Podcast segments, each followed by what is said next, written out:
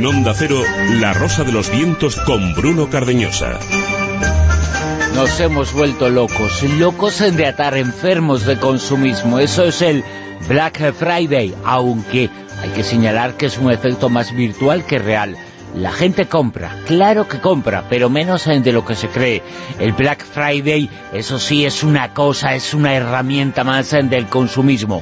Dos de cada tres eh, productos que se han vendido estaban más baratos hace un mes, pero nos hemos creído que ahora se encontraban de oferta.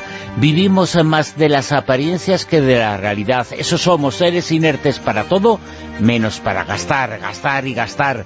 Lo que quieren que nos haga humanos, que la vida empiece y acabe en el bolsillo.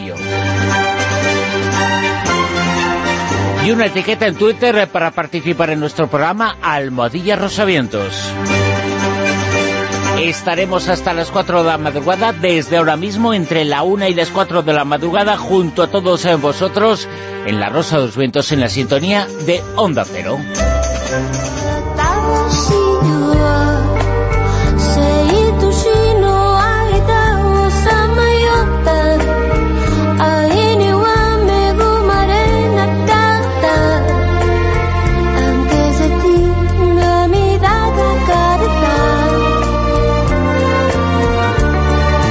Futuro se escribe con las tendencias del presente. Sobre este tema habla el nuevo libro Los tiempos del odio de Rosa Montero, que dentro de unos minutos estará con nosotros una de las periodistas y escritoras más importantes del país, la creadora de Bruna Husky. Hoy hablaremos de Bruna y Bruna con Bruno. Esta noche Rosa Montero en La Rosa de los Vientos. Una semana en la que ha habido mucha discusión sobre terapias alternativas, en mucha y la ciencia las ha investigado con qué veredicto. Hoy lo sabremos en el Círculo Secreto con Juanjo Sánchez Oro. Se acaba de anunciar la existencia de un acuerdo sobre Gibraltar. Dicen que puede ser histórico. En 300 años eh, parece que no ha habido un acuerdo tan beneficioso para España, aunque muy pocas horas eh, después eh, de anunciarse ya hay polémica. Ha sido Gibraltar una tierra de espías, de muchas cosas que hoy vamos a recordar aquí en materia reservada con Fernando Reda. Fernando, muy buenas, ¿qué tal? Hola Bruno, Gibraltar es un trozo de piedra caliza de forma alargada de casi 7 kilómetros cuadrados que no llega a ser a una isla gracias a que un delgadísimo brazo lo une a España. Por el contrario, dista 1.758 kilómetros de Londres. No se puede decir que físicamente esté entre los dos países, pero sí es un motivo de distancia y lo ha sido especialmente en el último siglo. Hoy lo que vamos a hacer es decir cuáles son las razones por las cuales en Gran Bretaña no quiere soltar el peñón y entre esas razones obviamente no está que quieran mucho a los llanitos. Y tendremos eh, también a Amado Martínez en Ureca que nos hablará del Ministerio de la Soledad, que ya existe. El Ministerio de la Soledad existe en el Reino Unido. Y en Señales del Fin del Mundo, Javier Sevillano nos hablará de la invasión de los plásticos y también tendremos el Callejón con José Manuel Escribano. Hablamos, entre otras cosas, del Veredicto, una película que presenta el dilema ante un juez de los eh, testigos de Jehová y su negativa a las transfusiones. Y también tendremos juicio en la historia con Ana María Vázquez. Hoy hablamos de la papisa Juana. También tendremos esta noche la cara B, los precios del petróleo baja. Tenemos nueva guerra oculta relacionada con el oro negro. Insistimos en la cara B. Saludos de Bruno Carreñosa en nombre de todo el equipo. Os hago antes eh, un anuncio la semana que viene, justo este sábado, justo el sábado día 1 al mediodía a la una de la tarde, la semana que viene estaremos eh, dando una charla en el Magic Internacional, el gobierno invisible, así se titula en el auditorio 2 eh, del Magic en La Farga en Hospitalet, en Barcelona. Ahí estaremos y al acabar venimos aquí a los estudios de Onda Cero. Al frente de la parte técnica, Miquel eh, Jurado, con eh, Silvia Casasola en la codirección, Javier Sevillano en la producción y redacción, y por supuesto, como todas las noches, hay pistas para conocer al personaje oculto de esta madrugada.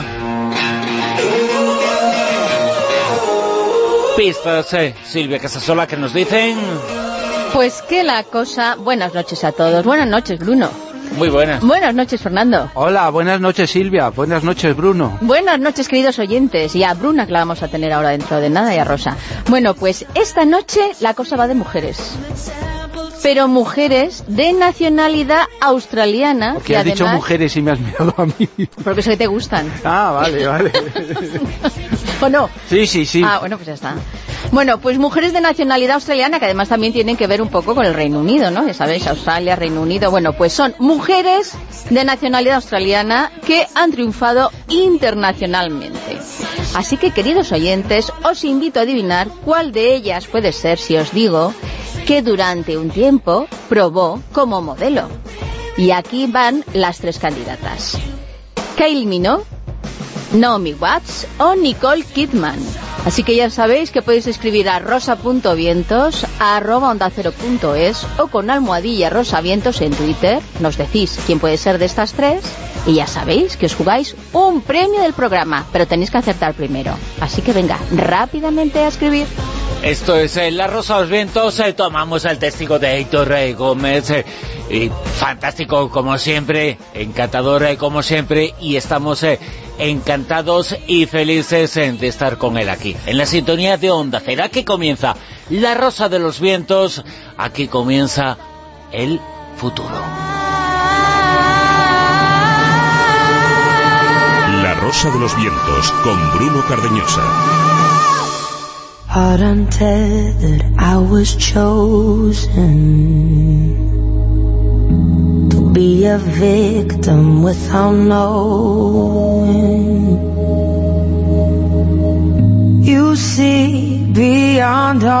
Falta un siglo, pero el futuro se está escribiendo ahora. Caminamos hacia la oscuridad, eh, pero hay gente que nos enciende la luz.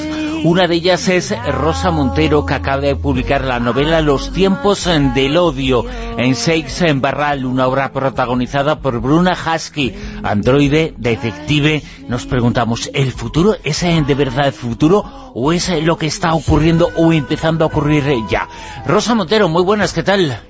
Hola, ¿qué tal, Bruno? ¿Qué hay? Rosa, la ciencia ficción es un camino para contar eh, cosas del hoy, de la actualidad, ¿eh? ¿no? Eh, no todo es mirar al futuro, es mirar los riesgos que se enfrentan en el presente y que pueden suceder en el futuro. Sí, bueno, más que los riesgos es la realidad. Yo siempre digo que mis novelas de Bruna Husky son las más realistas y, y el futuro que, que planteo, que sucede en el año 2110, pues no, no es peor, no es un catastrofista, no es peor que el mundo de hoy, ¿no? Tiene cosas mejores que el mundo de hoy y tiene cosas ah, peores, como los resultados del calentamiento global, pero bueno, es intercambiable en su, en su crisis y en sus problemas con el mundo de hoy, eh, absolutamente. Y como tú dices, la ciencia ficción precisamente lo que te da es una herramienta metafórica maravillosa y muy poderosa para hablar de, la condición humana y, del hoy. ¿Cómo te has imaginado el Madrid de dentro de un siglo para este libro? pues eh, para los tres, la verdad es que Madrid eh, es casi un personaje secundario más del, libro, ¿no? Porque eh, las, las escenas, lo que sucede en el libro, pues sucede muchas veces en, en, calles reconocibles, en lugares reconocibles. Entonces, el final del libro, por ejemplo, sucede de este, de los tiempos del odio sucede en Matadero Madrid, en lo que quedará de Matadero Madrid según, según mi, mi desarrollo del mundo. Eh, y, bueno, no puedo dar muchos más datos porque el libro tiene una intriga muy cerrada, ¿no? De ese, y de ese final, si hablo más de ese final, pues haría, destriparía cosas, pero, pero sí, es un, eh, es un Madrid con, con eh, cintas, eh, que casi nadie tiene coche privado, evidentemente, con un problema así de, eh, pues energético, vamos, una manera de, trasladarnos, pues, eh, con, por, otros medios hay trams, hay una especie de tranvías aéreos, hay, sigue habiendo el metro, y hay una especie de cintas rodantes ¿no? que, que van por todas las calles y que es las que las usa muchísimo la gente para desplazarse. Has vivido el periodismo en las últimas eh, décadas, has mirado el mundo y ¿sientes eh, que existe en los tiempos actuales un retroceso de ideas y de valores? No, no es un retroceso, es un riesgo tremendo de involución. Es decir, no es que toda la sociedad haya retrocedido, sino que en la lucha que yo creo que está desde el principio de los tiempos, ¿no? Entre entre aquella, yo creo que ya en las cavernas se daba esta lucha, ¿no? Entre aquellas personas que escogían eh, como, como forma de supervivencia la colaboración, ¿no? E intentar, pues, cuidarse mutuamente y, y ser mejores de lo que somos, ¿no? Y eh, esos eran unos. Y luego otros, mm, yo creo que había otros trogloditas que hacían todo lo contrario, ¿no? Que lo que hacían era coger una piedra, abrirle la cabeza al que era más débil y robarle la pata de mamut, ¿no? O de oso cavernario. Entonces, esa, esa tensión se ha vivido durante toda la historia, unas veces más serenamente, otras veces menos, unas veces ganando más la, la reacción y otras más el progreso, digamos. Y ahora mismo estamos en un momento muy crítico porque ahí nos podemos encaminar hacia un abismo de involución, ¿no? Hay una crisis de credibilidad democrática y aumenta en el mundo, pues, cierta añoranza por los por los eh, extremismos de izquierdas, de derechas, por los dogmatismos, ¿no? Por los fanatismos laicos o, religiosos como el ISIS, ¿no? Y eso es un despeñadero. Si no conseguimos convertir, eh, regenerar la democracia, ¿no? Y convertirla en un proyecto ilusionante, podemos perder muchos de los logros que, el ser humano ha conseguido durante siglos. Bruna Haske es eh, la protagonista de tu libro, la absoluta protagonista. Ella es eh, un androide, pero es eh, pura tecnología. ¿Crees que el desarrollo tecnológico, en vez de ayudarnos, está aislando un poquito? Depende, ¿no? La tecnología, que yo soy una partidaria de la tecnología, a mí me gusta muchísimo la ciencia, me gusta mucho la tecnología y tal, eh, la tecnología no es más que una herramienta, lo que puede ser peligroso y grave es el uso de esa herramienta, ¿no? Se puede usar para bien, se puede usar para mal, ¿no? Entonces, eh, lo que sí nos está pasando ahora es que el, eh, el avance tecnológico ha sido, está siendo tan absolutamente vertiginoso y precipitado que no tenemos muy claro mm, que nos está, se nos está estallando entre las manos, no tenemos muy claro qué es lo que mm, esa velocidad de cambio nos está haciendo. Un ejemplo de esto, por ejemplo, es el uso de los smartphones. En los últimos años, en los dos o tres últimos años, han empezado a eh, publicarse eh, ensayos y trabajos, estudios científicos avisando del riesgo de los smartphones, sobre todo para la gente muy joven, porque eh, nos, están, nos está quitando la capacidad de concentración, ¿no? y a los, a mí yo lo noto, que a mí me la ha quitado, y a los niños, todos los estudios parecen indicar, nos están diciendo que no deben ni, ni, tocarlos de, pequeños, ¿no? Porque puede que les altere el cerebro, no sabemos lo que nos está haciendo, ¿no? Y nos pasamos, según los últimos estudios, entre cuatro y, cinco horas al día viendo el smartphone. Es que es una barbaridad, es como una adicción, ¿no? Ese sería un ejemplo, ¿no? No sabemos muy bien de la... Va tan deprisa, tan deprisa que que estamos perdiendo un poco, digamos, como mm, la conciencia de lo que estamos haciendo. Hola Rosa, buenas noches. Soy Silvia, ¿qué tal? Encantada. Mira, te quería preguntar, tú viendo cómo va el mundo, cómo está evolucionando al, camino que, que, parece, ¿no? Este ritmo vertiginoso, con el argumento que, que, crees en la novela, ¿no? Este siglo XXII, ¿tú crees que incluso eres demasiado optimista o eres muy realista? Bueno, yo creo que soy muy realista, pero insisto que, mi, que eh, el, mundo de mi novela no es un mundo catastrófico, ¿eh? no es peor que el mundo que vivimos. Es decir, hay un, eh, y de hecho además la novela termina bien, digamos que dentro de esa guerra que antes hablábamos entre la luz y las tinieblas, ¿no? entre el progreso y la, y la reacción o la brutalidad ¿no? y la barbarie, pues en esa larga guerra o eterna guerra, en mi novela termina ganando, terminan ganando mm, los buenos, ¿no? O sea, la batalla, esta batalla, la batalla que se plantea en mi libro, terminan ganando los buenos. Y ya te digo que ese mundo que planteo, pues tiene cosas que están mejor, por ejemplo, mejor que este. Eh, el tema de la, del sexismo, para mí, mm, en ese mundo, dentro de 92 años, se ha acabado. Hay una normalización, una deconstrucción del sexismo, no hay ese problema más, ¿no? Eh, eh, eh, son los Estados Unidos de la Tierra, que es una democracia muy joven, en el momento de mi novela solo tiene 12 años, están intentando hacer algo bueno con eso, ¿no? Claro, también hacen cosas horriblemente malas, pero están intentando hacer algo bueno y a mí eso me, me parece bien, porque esa idea de que todos los terrícolas, de verdad, somos hermanos de alguna manera, pues es una idea hermosa, ¿no? Entonces, pues, y, y más cosas, ¿no? La conciencia del derecho de los animales está más avanzada también en, mi novela, o sea que hay cosas que son mejores que, las que tenemos hoy, no, es un mundo más horrible, es un mundo con, yo, creo que con cosas horribles también, naturalmente, pero, pero yo creo que el mundo en el que vivimos es peor, si quieres que te diga la verdad. Tú has alertado muchísimo sobre el mundo en el que estamos viviendo, ahora que nos estás hablando de ese tema, eh, nos acordamos, eh, has elevado la voz y has hablado mucho de Trump, de Bolsonaro, en España Santiago Abascal, de Vox, que parecen ir en contra, todos, eh, no parecen, sino que van en contra de los derechos humanos. ¿Cómo vamos a superar toda esta crisis que estamos viviendo? Porque encima de luchar eh, a favor de los derechos humanos, eh, luchamos eh, por los votos que están robando los derechos humanos.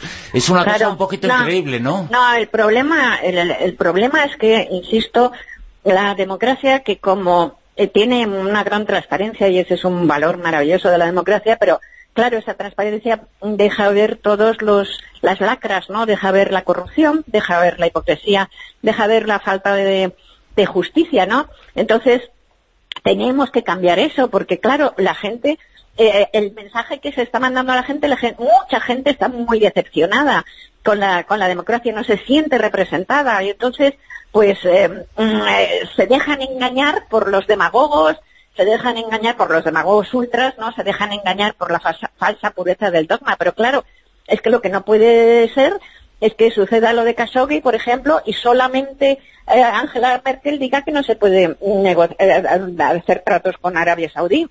El resto de las democracias bajan la cabeza porque están en riesgo los contratos millonarios. Tú estás mandando uh -huh. un mensaje de hipocresía y de que lo único que mandas es dinero, que la gente, pues, efectivamente, pues de repente dice, a mí esta gente no me, no me representa, ¿no? Así que como no regeneremos de verdad la, la democracia y, y no vemos un, proyecto ilusionante, pues podemos eh, acabar muy mal, muy mal. Y es una tragedia porque yo que he nacido y he crecido en una dictadura, sé muy bien que la peor democracia es siempre mucho mejor que una dictadura.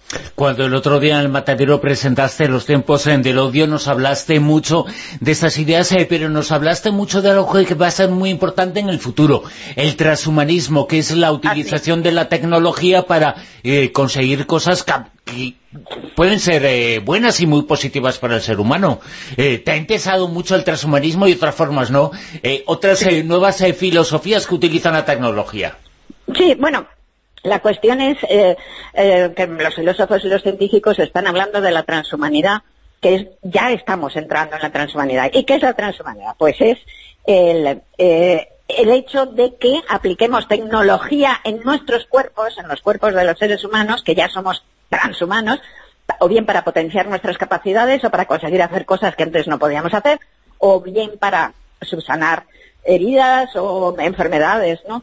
Eh, un ejemplo de esto es eh, esa cosa maravillosa que sucedió ahora un mes o algo así, con unos médicos franceses que eh, consiguieron hacer que tres eh, parapléjicos volvieran a caminar tras implantarles unos chips en la médula, ¿no? Espinal. Entonces eso, eso forma parte ya de esto, ¿no? Y claro, lo que pasa es que estamos empezando ese periodo de transhumanidad y va a crear muchísimos problemas. En mi novela se habla mucho de esto, de los cyborg, ¿no? Que son, pues eso, lo son los humanos con, implantes tecnológicos, ¿no? Entonces, eh, creará muchos problemas, terminará creando porque eh, hasta qué punto, cuánto te puedes eh, alterar y, y, eh, tecnológicamente tu organismo y seguir siendo humano, ¿no? ¿O qué, ¿Cuál es, qué define un ser humano, ¿no? Entonces es un, una frontera fascinante, ¿no?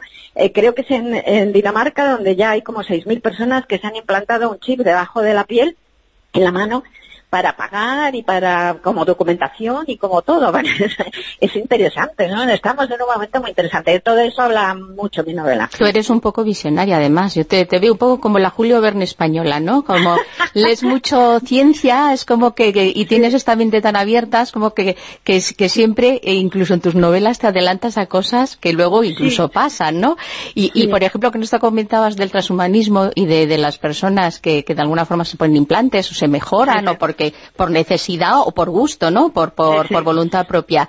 ¿Piensas que, en un futuro será lo más normal, como ocurre en tu novela, que, una persona, un tecno humano eh, pueda tener relaciones incluso sexuales con un humano? O, no sé, o, mezclados, ¿no? O, entre, entre dos, dos personas humanas, ¿no? Que, será una cosa normal. Sí, sí, bueno, por supuesto. En mi, en mi caso, además, en mi novela es más fácil todavía en el sentido de que mi tecnohumana, mi replicante, es un clon en realidad, o sea, es humana, es un clon que ha sido madurado aceleradamente por los ingenieros genéticos. Entonces, es criado en 12 meses en un, en un tanque, ¿no? Con líquido amniótico y, y, activado en esos 12 meses, pues llega hasta los 25 años en realidad, ¿no? Es activado a los 25 años y luego vive 10 años y a los 10 años se le desata un, un proceso tumoral así feroz, radical, que en una semana lo mata, ¿no? Entonces, por eso sabe cuándo va a morir y por eso no puede olvidarse de que es mortal y está obsesionado por la muerte y por el paso del tiempo. Pero bueno, lo que te quiero decir es que es un clon, o sea, que en realidad es humano. Y te voy a decir más, además, es evidente, evidente que va a haber clones humanos, porque la tecnología está ilegales o legales. ¿vale? E incluso puede que ya haya ilegalmente, clandestinamente, que se hayan hecho intentos, ¿no?, de clonación humana o, o incluso se hayan conseguido. Entonces, estamos, todo eso que trata mi novela en realidad está estamos sobre ello, estamos en el, en esa frontera, exactamente en esa frontera, esa frontera fascinante, vertiginosa y con muchísimos problemas morales, éticos, legales y de todo. En la presentación de tu libro, Bruna Husky fue la actriz eh, Salomé Jiménez, eh, que estuvo fantástica y maravillosa, y nos eh, presentó en diferentes ocasiones y nos lo contaste en el matadero en la presentación que Bruna sabía el momento exacto de su fallecimiento.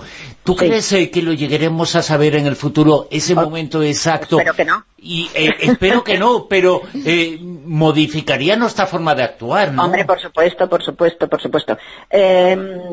Mira, yo soy, estoy completamente contraria a la pena de muerte y no solo bueno, por mil razones, pero vamos, la pena de muerte lo que es un horror no solo porque te, te quitan la vida, sino sobre todo la tortura es saber cuándo vas a morir, ¿no? O sea, entonces eso es un, eso es un tormento terrible y, y bueno, los humanos, gracias a no saber cuándo vamos a morir, pues en general se la, nos apañamos o se las apañan para vivir como si fueran inmortales, ¿no? Mm, todos menos un puñado de neuróticos como Woody Allen y como yo, que estamos muy obsesionados por el paso del tiempo y por la muerte y probablemente escribo por eso, ¿no? Yo creo que escribo para intentar perderle el miedo a la muerte, ¿no?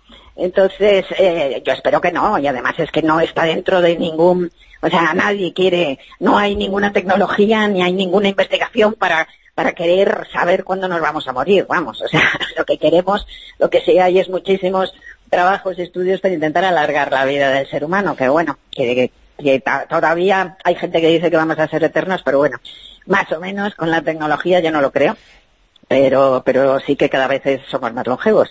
Escribir es una forma de conseguir inmortalidad, en cierto modo.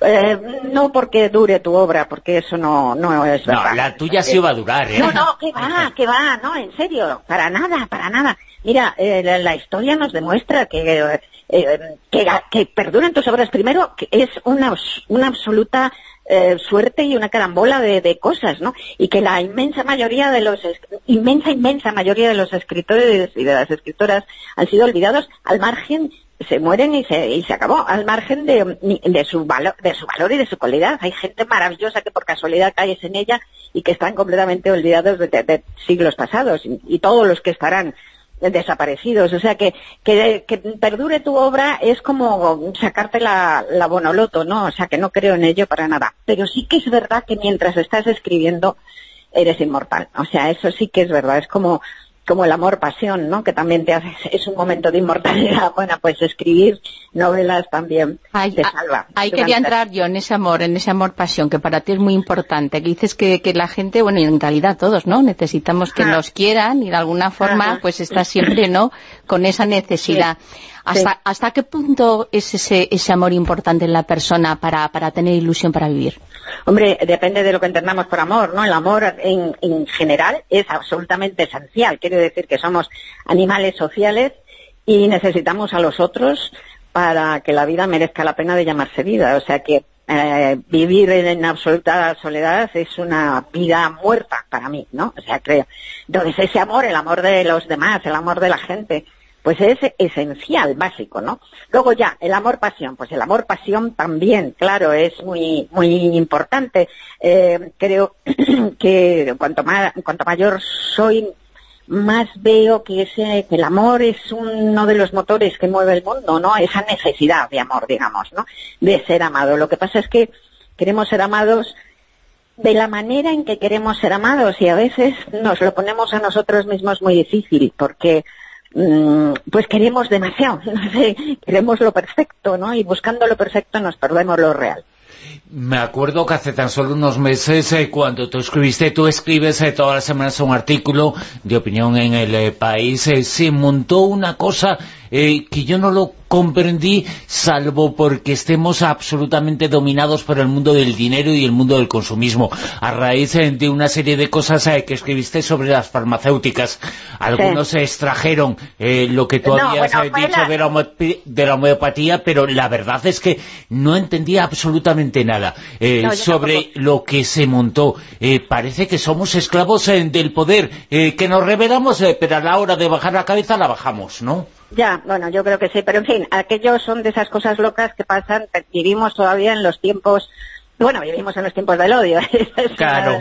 pero vivimos todavía en los tiempos del lejano oeste em, eh, sin ley en las redes, ¿no? Son momentos primerizos en donde de repente, pues, hay esas, esos, eh, puede, cualquiera puede de repente sufrir uno de esos ataques eh, completamente bárbaros de los trolls, ¿no? Que además lo que pasa es que terminan desvirtuando todo, porque ya nadie lee nada. O sea, solamente ves los, los titulares o lo que otra persona ha dicho sobre ti en un pequeño tuit, pero nunca se te vas a las fuentes a mirar lo que de verdad ha dicho. Entonces, eh, empiezan a deformar todo lo que dices, pero bueno, esto es el pan de cada día en, en, las redes, que en parte de las redes, que pueden ser, volvemos a lo mismo de antes, ¿no? Las herramientas eh, de tecnológicas pueden ser usadas para bien o para mal. Las redes ha convertido un poquito a veces y en ocasiones en barras de bar, en vez de eh, lugares en donde se fomente la conversación, el diálogo, que es lo que tenían que ser, y se han mm. convertido en centros de enfrentamiento, centros virtuales, eh, porque la valentía física se puede demostrar solamente ante una pantalla, no ante una persona. Sí, bueno, se han hecho estudios que parece que lo mismo que sucede con la conducción, ¿no? Cuando nos cogemos un coche y tal, pues de repente nos volvemos un poco un poco más lentos y, borricos y bárbaros, ¿no?, de lo que somos en persona, ¿no? A veces eso vas conduciendo dentro de la burbuja de tu coche en un atasco y de repente una persona calmada y tal, pues quiere matar al conductor de al lado, ¿no? pues han hecho, se han hecho estudios que parece ser que las redes también eh, pueden eh, propiciar eso, ¿no? O sea, como eh, las salidas sin tamiz, digamos, de, de, de emociones descontroladas. Sí, el otro día comentaba comentábamos incluso en el programa que, de alguna forma pasa eso, que somos demasiado novatos en las redes, ¿no? Y que nos exaltamos y que tiene que relativizarse según vaya pasando el tiempo, sobre todo en otras generaciones que no se le dará tanta importancia. Sí, yo creo también que pasará eso, sí. Ahora se acaba de publicar en Los tiempos del odio, Bruna Husky, la protagonista, ¿vas a volver eh, sobre sobre esta detective sí. Eh, va a haber más novelas, ¿no?, sobre ella.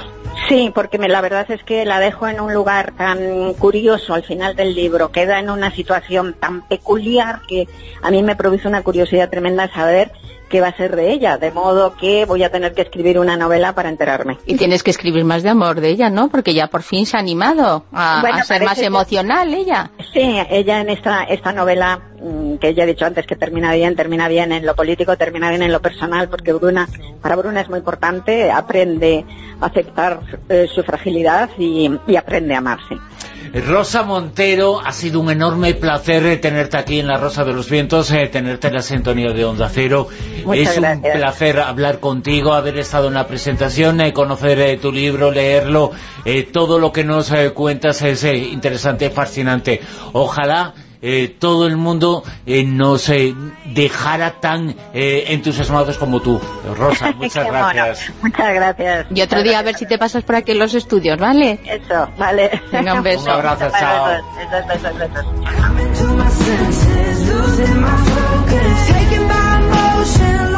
La Rosa de los Vientos en Onda Cero.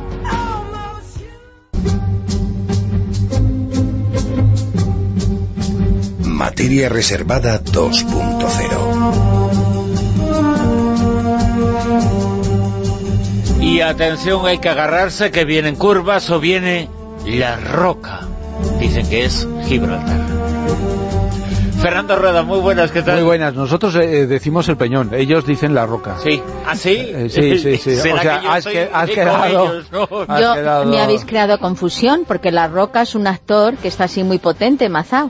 Sí, sí, sí. es que como dices, sí. viene La Roca, digo, Sí. y, y No, yo sin no, no. saberlo. Hay una, peli hay una película eh, que se llama La Roca y que yo creo que, ya no me acuerdo, yo creo que estaba rodada ahí, que nos lo diga luego José Manuel. Hoy ha sido un día intenso, no sabemos exactamente qué es lo que ha pasado. Lo que sabemos, eh, la información es que el presidente del gobierno ha dicho que ha habido un acuerdo muy beneficioso para España y que levanta el veto sobre la reunión de mañana. Europa, los eh, grandes eh, países de Europa van a votar el Brexit, van a votar si el Reino Unido puede irse fuera de Europa, eso hay que votarlo, fuera de, de, de Reino Unido, eso no lo entiendo. Pero bueno, yo, yo es que no lo entiendo. O sea, eh, A ver. yo tengo que decidir si, eh, si voy a un sitio o voy a otro, le voy a preguntar al vecino, ¿no? Me preguntaré a mí, ¿no? No, Y pero la las gente. condiciones sobre todo, ¿no? Sí, pero las condiciones serán las que yo quiera y yo las que yo vote. Pero bueno, que mañana va a haber una votación que todos los países, una cumbre por el Brexit de los eh, países eh, de Europa y esa cumbre estaba vetada y estaba imposibilitada por la falta de un acuerdo entre España y el Reino Unido por Gibraltar. Ese acuerdo ha llegado, eh, no sabemos exactamente qué dice, eh, Pedro Sánchez eh, dice que es fantástico para España, Teresa May, la presidenta británica, dice que no cambia absolutamente nada de la posición británica, no sabemos eh, qué dice, seguramente dice lo mismo que todos los políticos, es decir, nada. Eh, este es un tema que, que yo lo, lo- se lo llevaré a, a mis alumnos a clase de semiótica el lunes, Sí. porque eh, la- eh, aquí esto demuestra la importancia de las, de las palabras. Estamos hablando de Gibraltar y estamos hablando de, como he dicho al- en el arranque del programa, de un trozo de piedra caliza que tiene, ¿cuántos son? Siete, no llega a 7 kilómetros cuadrados.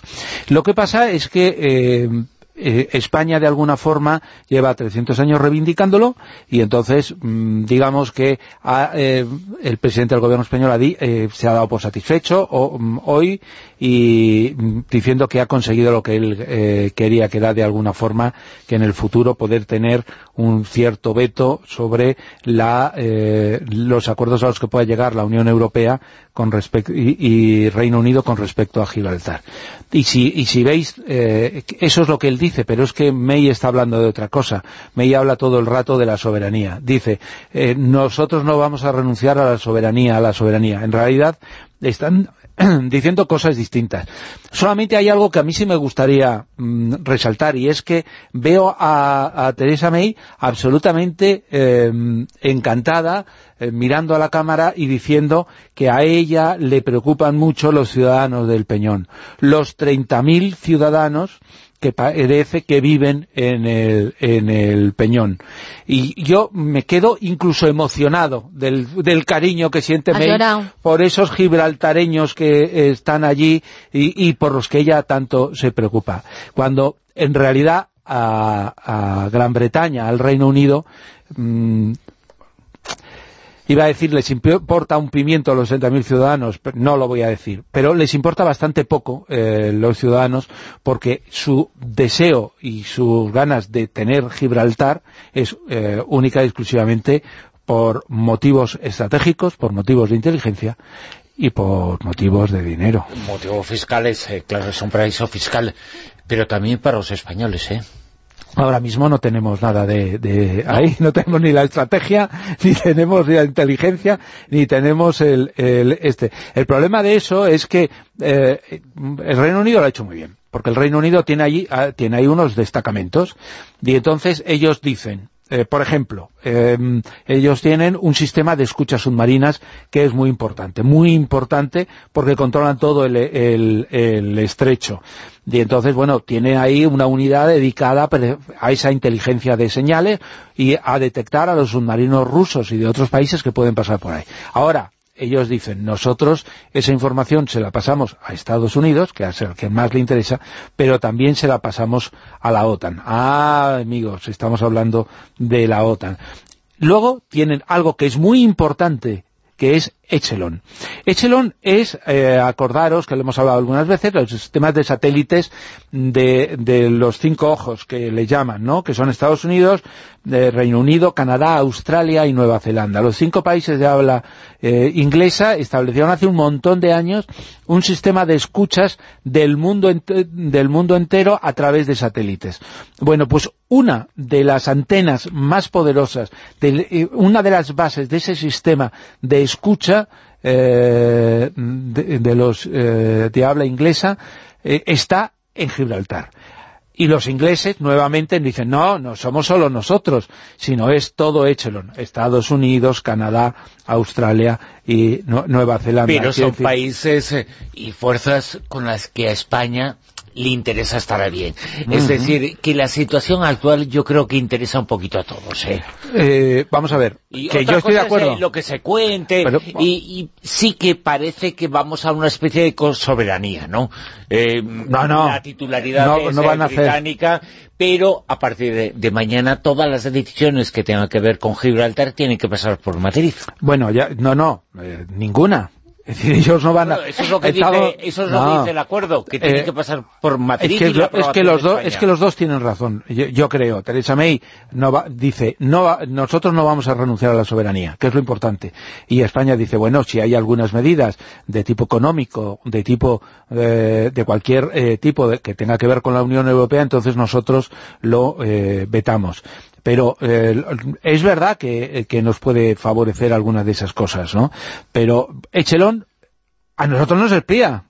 A nosotros no nos dan información. No, claro, eso. evidentemente, Luego- pero a España, al gobierno español, le interesa estar a bien con el gobierno de los Estados Unidos, que son los que llevan Claro. el chelo, y, y hacer lo que ellos digan. Y siempre ha sido así, y siempre será así. Lo que yo no entiendo muy bien... Esperemos que algún día no, no sea así. No seas, no seas pesimista. Es- Algún día nos libraremos de, Sí. de, de los mandamases y habrá otros Para mandamases entonces distintos. eh, no existirá ¿Qué? Gibraltar, no existirá- bueno, sí, es, me refiero a la frontera, ¿eh? Claro, pero ahí hay una cosa importante, sumado a esto, que es el tema del paraíso fiscal. Yo solamente voy a dar eh, un dato, que es un, un dato abierto, no es un dato esto. En la colonia hay 32.000 habitantes, y, y eso, mm, eh, yo he encontrado el dato de que son 11.000 hogares, ¿vale? 11.000 casas, en la que viven 32.000 habitantes. Bueno, pues hay más sociedades y, y empresas empadronadas que eh, ciudadanos y de ellas 8.000 son mm, de a saber de dónde, ¿no? De, de, de esas. Su padre y de su madre. ¿Qué quiere decir? Que eso, dices, ¿eso beneficia a, a- a- los españoles? Pues los que tengan ahí sociedades, claro, eso, pero ese tipo de cosas beneficia a la delincuencia, digamos, de cuello blanco, aquellos que, que tienen su dinero, que tienen decenas, centenares, miles de millones y lo guardan ahí, no pagan impuestos y viven fenomenal y viven estupendamente. Eh, es- ese es el sistema que yo creo que, que es por uno de los motivos por los cuales el Reino Unido se ha salido del, del Brexit, porque todo ese tipo de cosas no les interesaba una Unión Europea que controla, una Unión Europea que vigila, una Unión Europea que está ahí. Y, y Gibraltar, esa pequeña esa pequeña casi isla, pues está ahí eh, Lo que os decía que yo no entiendo muy bien es cómo se supone que llevan unos años negociando el Reino Unido la salida de la Unión Europea con el Brexit que se votó y salió que querían salir y resulta que casi les pilla a traspiés a los españoles, al gobierno de España, como que llega este acuerdo y ¿qué pasa? Que no estaban ellos pendientes de lo que se estaba cociendo en relación con Gibraltar? ¿Es que los servicios secretos o el CNI no tenían a alguien que estuviese ahí un poco informado? ¿Es que toda la gente que tienen delegada en la Unión Europea que representa a España no está pendiente de, de si se está negociando y en qué condiciones se está negociando? Es que se queda como que parece que estamos nosotros un poco en la inopia y de repente dicen, no, no, es que nosotros no sabíamos esto, que casi es como que nos hemos enterado por, por lo que se ha publicado en los diarios. Esto, la verdad es que eh, con tantas cosas que, que decíamos, y yo no soy sospechoso de no criticar al servicio secreto, pero esto ha sido un fallo de los diplomáticos, ha sido un fallo de quienes estaban negociando, ha sido un fallo de que hay unos negociadores que parece ser que habían metido eh, eh, estos aspectos que iban en contra de lo que España quería y que nadie ha alertado y que nadie eh, ha avisado, ¿no? Yo ahí no voy a entrar en temas políticos de si interesaba o no interesaba todas estas cosas, de si hemos conseguido o no hemos conseguido, porque esto se verá con el paso del tiempo, ¿no? Pero lo que está claro es que al final el acuerdo mm, es tan complicado de que la propia Gran Bretaña acepte el Brexit que España ha tocado las narices en un momento en el que, bueno, pues ha echado un pulso y, bueno, y al final yo sí creo que no ha conseguido lo que ha querido, pero bueno. Atención, nos acabamos de mirar los unos a los otros. ese momento de silencio. Sinceramente, no importa a nadie de quién sea Gibraltar, como no importa a nadie de quién sea Andorra y por hablar de otro país fiscal, ¿eh? interesa el dinero. ¿Y la Unión Europea qué le interesa? ¿Interesa Andorra? ¿Le interesa Gibraltar? ¿Qué le va a interesar eso? Hombre, ah, No, no, pero estratégicamente sí, mira, igual que en su momento... Espera, espera, una espera. Cosa es, estratégicamente, para los eh, casposos y los rancios interesa decir una cosa y para la gente, para ellos interesa hacer otra. No, pero en su momento, con el Tratado de Utrecht, eh, tanto Menorca como Gibraltar formaban parte del Reino Unido, luego después se recuperó Menorca, tú imagínate que a estas alturas también la isla de Menorca estuviese en posesión de los británicos. Bueno, y Mallorca está en posesión de los alemanes. No, pero una cosa es que vengan y que ellos crean que está en posesión suya, otra cosa es la realidad. ¿Qué importa? ¿Qué importa? Lo que está claro es que... Eh, el Tratado de Utrecht es de hace mil años. Estados, a Estados Unidos, que es la gran potencia occidental, siempre le ha interesado que eh, eh, esa parte de, mm, del sur, de esa parte de España esté en poder de sus aliados más fieles. Sus aliados más fieles son eh, Gran Bretaña, pero no desde ahora, sino ya desde hace montones de años. Es decir, Franco era aliado, pero no era tan de fiar como eran los, los ingleses. Luego llega la democracia. Bueno, pues estamos aliados, y por lo, porque al final esas instalaciones las podían tener perfectamente en suelo español que tienen otras instalaciones en suelo español, tienen rota, es decir, que tienen una serie de cosas que no pueden tener ahí. Pero eso está bien, ahí pues lo, lo tienen y, les viene bien que sea eh, ingleses y que no toquemos las narices. Ya desde los tiempos de la Segunda Guerra Mundial, Gibraltar era muy importante porque era la puerta del Mediterráneo y hubo un auténtico juego, eh, bueno, juego entre comillas, hay lucha entre los eh, países que estaban y que querían ganar esa guerra mundial y el espionaje fue muy importante en esa historia. Sí, eh, Gibraltar ha jugado, eh, jugó un papel en el cual se demostró claramente la trascendencia que tenía para, para, sobre todo para Gran Bretaña, porque mm, eh, antes incluso de comenzar la, la, la, Segunda Guerra Mundial, en la Guerra Civil Española, Gibraltar eh, estaba ahí mm, y, oficialmente era, eh, neutral, no estaba ni con un bando ni con otro. Hay que recordar que Gran Bretaña eh, a quien apoyó fue a, a, Franco, es decir, ellos preferían un gobierno, digamos, fascista antes que un gobierno comunista, ¿no? Venía mejor a sus intereses. Y de hecho, en Gibraltar, Mm, bueno, pues estaban los eh, donde se ayudaba más, por ejemplo, a la hora de prestar suministros, era más a los sublevados que a los de la República. Es decir, que ahí se demostró claramente cuál era eh, el, apoyo. Entonces, cuando llega la, la, la Segunda Guerra Mundial, Gibraltar se convirtió en, en un pedazo de, mm, de, la, territorio aliado metido en, en, España, en el cual eh, había montones de espías de los servicios secretos ingleses que de alguna forma eh, sabían que si España lo invadía eh, no iban a poder hacer eh, gran cosa, pero que peleaban y peleaban mm, ¿Por qué? Por la teoría ya de la Segunda Guerra Mundial de que Franco no, no entrara. Sin embargo, desde la Guerra Civil también os digo que se elaboraron planes para la invasión de, de Sí. Gibraltar.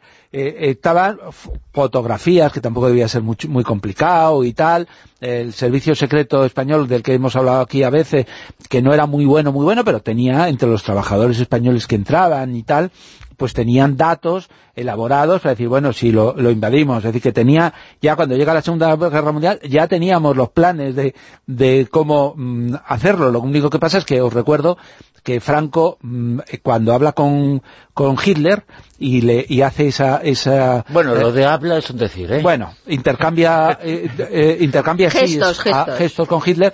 Eh, en el fondo lo que Franco dice, eh, yo no me, si gana Hitler, yo me voy con él, pero si no gana Hitler, no me voy. Pero si gana, que es? Eh, le ayudo, pero mm, si va a ganar, le ayudo cuando sepa que va a ganar. Pero ¿qué le pido a cambio? Y lo que le pide a cambio es que le dé Un tren. La Gibraltar, roca, la roca. no, le pide Sí, sí, Gibraltar, y bueno, y le pide también eh, zonas de Marruecos y tal, eh, porque claro, se supone que Inglaterra pierde y que Francia pierde. Eh, el acuerdo parece que iba por ahí, ¿no? Eh, Gibraltar eh, para nosotros y parte de África, las colonias, algunas cosas eh, para vosotros. Pero eh, ahí Franco estuvo listo dijo, hasta que no viera claramente que Hitler no ganaba, no ganaba, no entraba. Y entonces ahí estaban con, con esa pelea. Y es decir, que Gibraltar ya en aquellos momentos, de alguna forma, era un elemento absolutamente importantísimo para, ah, para España, ¿no? En la Segunda Guerra Mundial fue importantísimo todo lo que pasaba porque era, insistimos, en la puerta del Mediterráneo, los servicios secretos eh, alemanes, eh, los ingleses, eh, fundamentalmente, y también con la participación de España que no se sabía bien dónde estaba, eh, todo era muy importante lo que ocurría ahí, lo que ocurría en esa roca, en esa montaña de pocos kilómetros cua- cuadrados, parece que podía determinar el futuro de la guerra. Era importantísimo. Sí, sí, sí. Eh, ¿Sabes qué pasa? Que, que es verdad que era es una puerta hacia África eh, y que había un, durante varios años hubo el conflicto estaba ahí centrado pero luego se convirtió en una, en una tierra como de libertad ¿no? es decir estaba Francia tomado por los nazis estaba España co- con Franco pero eh, jugando a, a ser imparcial aunque todo el mundo sabía que no lo era y luego había un trocito de libertad de tal forma que eh, me reía eh, yo solo cuando, mm, fijaros, eh, por ejemplo, me encontraba con un caso. A ver, a ver. Un vasco que se llamaba Juan Vandrés Jauregui, era, trabajaba, era cercano al servicio secreto vasco, trabajaba para el PSOE británico, la unidad especial, ¿no? Y entonces este, mm, eh, que, estaba exiliado en, Fran- en Francia después de la guerra civil, eh, fue, eh, en nombre de los ingleses, eh, puso unas eh, bombas en la base de submarinos italiana eh, que tenían allí en Burdeos. Puso una bomba y ¿cómo le sacaban para que no le cogieran?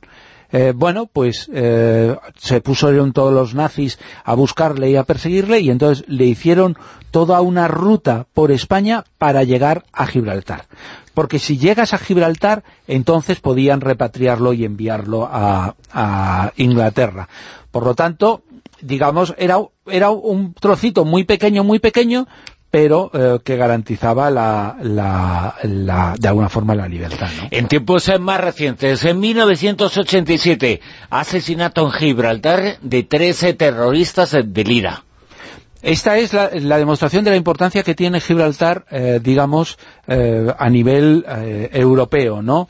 En 1987 eh, el IRA decide cometer un atentado fuera de- del Reino Unido. Y entonces mm, se entera el servicio secreto inglés y encarga al, a- al Servicio Secreto Español que investigue y que siga a tres terroristas que ellos han localizado y que eh, van eh, ellos creen inicialmente que el atentado puede ser en Andalucía, ¿no? Los tres terroristas eran tres terroristas que, eh, bueno, pues habían cometido atentados, que eran, digamos, de, de los más eh, peligrosos del IRA, Danny McCann, Dariel Farrell y Saint Savage. Bueno, pues eh, salen de Gran Bretaña, llegan a Francia, eh, atraviesan España hasta Marbella, Alguien preguntará, oye, ¿y por qué no los detienen antes? ¿Por qué no los detienen en Gran Bretaña? ¿Por qué no los detienen en Francia? ¿Por qué no los detienen en España? ¿Por qué? Pues mira, mm, yo tengo mi, mi, mi teoría, pero creo que eh, el final de la historia lo demuestra, ¿no? Y es que van a Gibraltar. Van a Gibraltar porque deciden cometer el atentado en eh, territorio gibraltareño.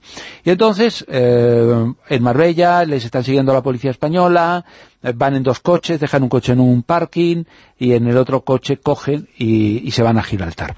Ellos lleva, se había detectado que llevaban explosivos, pero la policía española informa a los ingleses de que los tres eh, terroristas del IRA no llevan los explosivos encima. Entonces entran en Gibraltar, al día siguiente están dando una vuelta por Gibraltar y cuando llegan a, la, zona del aeropuerto, que es dominio de- del ejército, los acribillan a balazos los acribillan a balazos sin darles tiempo a que saquen la- las escopetas, eh, eh, ni las pistolas, ni nada, ¿no? Eh, los acribillan a balazos y entonces rápidamente llaman a, a la policía española para decirle, oye, por favor, eh, a ver si encontráis el coche con los explosivos, si no parece que les hemos matado sin, sin nada, ¿no? Que, era como los habían matado. Y entonces la policía española como loca, bueno, pues el coche, tal, o luego Porque el otro coche se supone que lo habían dejado en territorio español. el territorio español y ellos lo sabían, porque la policía española les había informado de eso. Ese coche efectivamente no tenía nada y luego apareció que en, un tercer coche, ¿no? Bueno, total, que les juzgaron y mm, un tribunal de Gibraltar y, dijeron que, que no, que pobrecillos los soldados que de especiales ingleses que se habían asustado porque les habían amenazado y que entonces y, y les creyeron, ¿no? No creyeron a los testigos que dijeron que no habían hecho nada y que los habían matado a quemarropa, ¿no? Eh, y, y esto fue, digamos, de alguna forma, mm, ¿por qué no los detenían, no los detuvieron en, en Gran Bretaña? ¿Por qué no los detuvieron en Francia? ¿Por qué no los detuvo la policía española que los estuvo siguiendo, que os garantizo que los estuvo siguiendo? Bueno, pues porque se los querían eh, cepillar en Gibraltar, que era como, como bueno, pues eh, digamos, no era dentro de Gran Bretaña, quedaba mucho mejor, ¿no? Y cinco años eh, después, eh, militares eh, británicos eh, destinados en Gibraltar eh, fueron pillados eh, mientras se enterraban en Sierra Nevada. Sí, bueno, esta es, esto es, es un pequeño escándalo que se produjo en, en ese año y que fue absolutamente...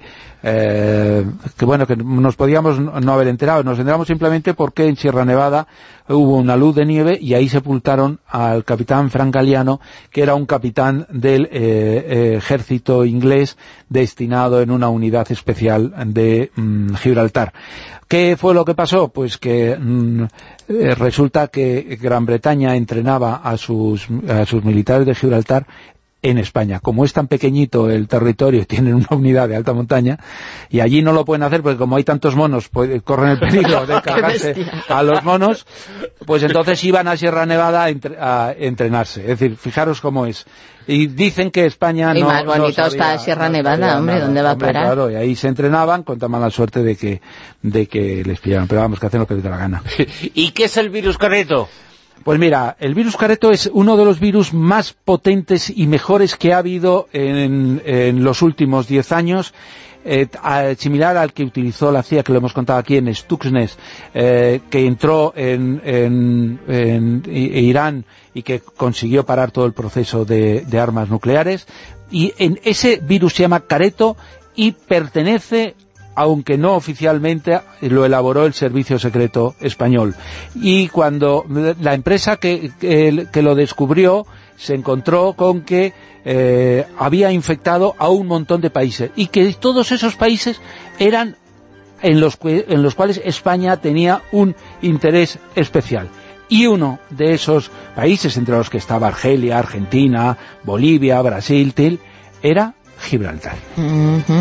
Es decir, había, tuvimos infectados los ordenadores del gobierno de Gibraltar durante al menos unos cuantos años. Madre mía. Era careto. Y el virus era careto, que era eh, un- eh, una palabra muy español. Va- vaya careto que tiene. Así Bueno. se les quedó a los gibraltareños, ¿no? Escuchamos las noticias, eh, la información de las 12 de la madrugada en Onda Cero y después eh, continuamos en La Rosa de los Vientos.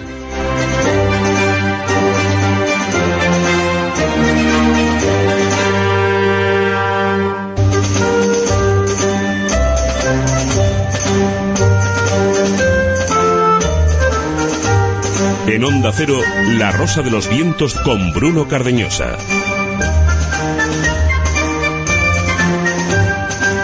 El nombre del día, el nombre y el hombre del día es Gibraltar. Y en La Rosa de los Vientos os estamos hablando de la historia del espionaje en Gibraltar. Gibraltar es muy importante, nos dice con Almodía Rosa Vientos Isabel, es un punto estratégico y sí importa mucho, no da igual, eh, pero hay que aguantar, acordaos eh, de las Malvinas. Yo también me acuerdo de una cosa que se llamaba perejil, pero bueno. Eh, también otros eh, mensajes que nos están llegando de Rosa, con Almodía Rosa Vientos.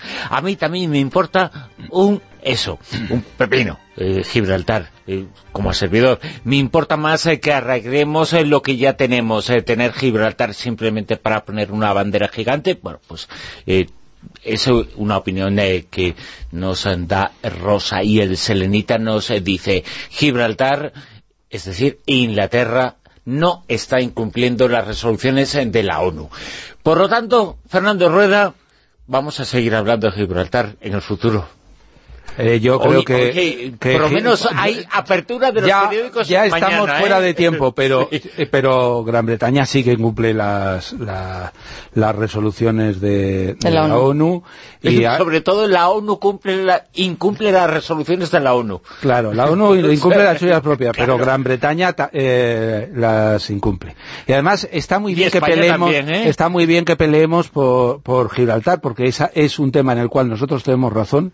Y, y a los ingleses que nos llevan vendiendo 20 años que les importan los gibraltareños, y de verdad que yo ya lo he dicho, ya no voy a repetir, lo de Teresa May, ya está. No, no, además yo creo que fíjate, los que en, en el fondo están más felices son los llanitos, porque dicen, a ver, estamos con un régimen británico y estamos con todo lo que nos beneficia de España, con lo cual están encantados. Ellos, y más encantados estarían si consiguen la independencia y se quedan con las Hombre. cuentas que hay de... De, la- todo, de- tipo Suiza. tipo Suiza, se, eh, quitan a- el di- se quedan con el dinero que manejan, con las empresas que manejan, serían todos trimillonarios. Bueno, y ya lo hacen, eh, por eso Gibraltar es una especie de territorio de ultramar. Sí, todo es eso, todo es en dinero. El resto son tonterías en demagogia. Ya sé dónde te vas a comprar la casa, Bruno. Eh, En, en ningún sitio. en ningún sitio. Si yo, si sé algo que no me voy a comprar en mi vida va a ser una casa. No sé otra cosa, pero una casa seguro que no. Y menos en Gibraltar. Bueno, pero el día que nos quedemos con las cuentas te podrás comprar hasta un palacio si Sí, quieres. hasta un mono de esos. Tiramos de la manta un poquito. Venga, vamos allá.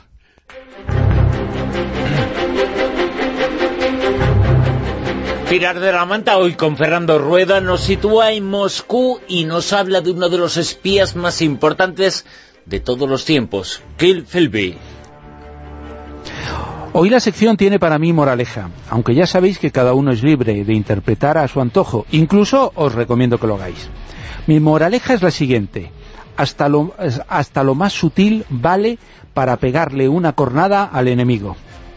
La noticia publicada por El País la pasada semana se me escapó, pero uno de vosotros, Pedro Martín, nos mandó un correo y mi compañero Javier Sevillano estuvo presto a pasármelo. Ponen el nombre del espía Kim Philby a una calle de Moscú. Que no se vaya nadie a la cama pensando que hoy voy a hablar de uno de mis espías favoritos y que en la historia no aparecerá algo que ocultar. Aparentemente todo es correcto. El homenaje a una persona que luchó por su país.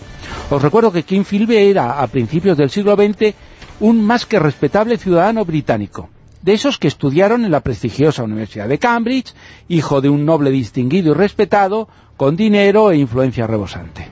En los años 30 eso era suficiente para conseguir lo que se quisiera en la sociedad británica. Pero el chico salió comunista convencido y se la jugó por defender el ideario revolucionario de la URSS, que tampoco encajaba aparentemente con un dandy en el vestir, mujeriego, fumador de pipa y bebedor en exceso. Entró en el KGB y antes de comenzar la Segunda Guerra Mundial ya había servido al espionaje ruso durante la Guerra Civil Española. Después entró en el MI6, el espionaje exterior británico, donde llegó a mandar precisamente la sección soviética. Sus colegas ingleses sospecharon de él en varios momentos, pero sin conseguir las pruebas incriminatorias que tiraran abajo el castillo de naipes montado por Philby, aunque contemplado desde la actualidad, la verdad es que parecía bastante endeble. En 1963 su tapadera quedó al descubierto y huyó a la URSS, donde fue tratado como un héroe hasta que murió en 1988. Hizo tantos y tan buenos servicios a los rusos que a nadie puede extrañar que pongan su nombre a una calle, que además está cerca del Servicio Secreto Exterior. Pero hay que tirar de la manta.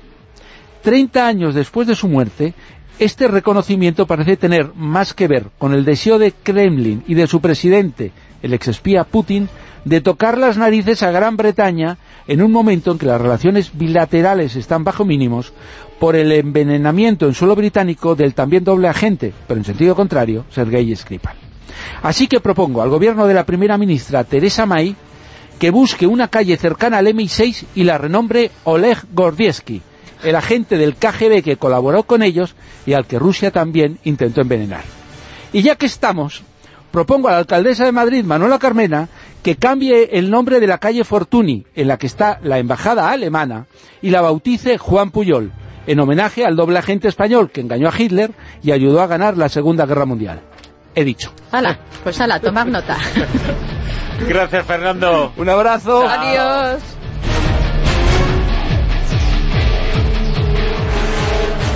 Y ahora las eh, 2 y 12 minutos, eh, más pistas eh, para conocer al personaje oculto de esta noche.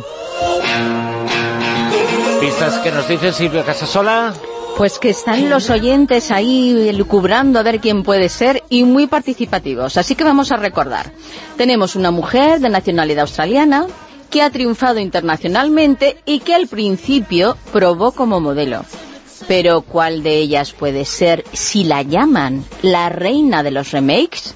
Tenemos tres opciones. Kylie Minogue, tenemos a Naomi Watts y tenemos a Nicole Kidman. En rosa.vientos arroba onda cero punto es o con almohadilla rosavientos decirnos cuál de las tres es. Venga rápidamente antes de que nos durmamos. Recordad, Almohadilla Rosa Vientos en las 2 y 13 minutos. Esto es, y continúa ahora en el Círculo Secreto, La Rosa de los Vientos. En Onda Cero, La Rosa de los Vientos. El Círculo Secreto.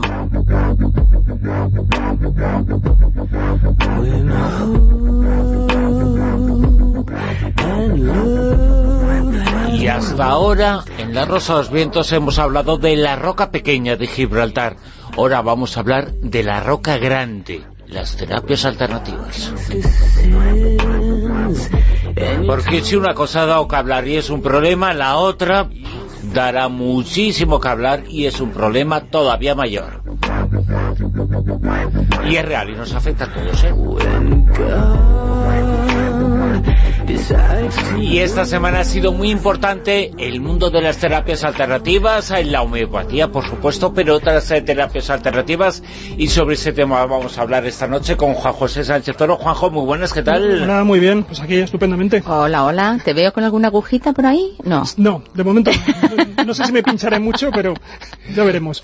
Esta semana se ha conocido un estudio que ha efectuado el gobierno español sobre el mundo de las terapias alternativas, sobre el mundo erróneamente llamado así, de las pseudociencias, eh, que primero tiene mucho más eh, que ver, eh, el campo de trabajo es mucho mayor para estudio de las terapias alternativas. Y segundo, yo veo muy dudoso llamar así a determinadas cosas. Bueno, claro, es que aquí depende de quién, de quién hables. Eh, para algunos son pseudoterapias o pseudociencias, para otros son, como tú dices, terapias alternativas.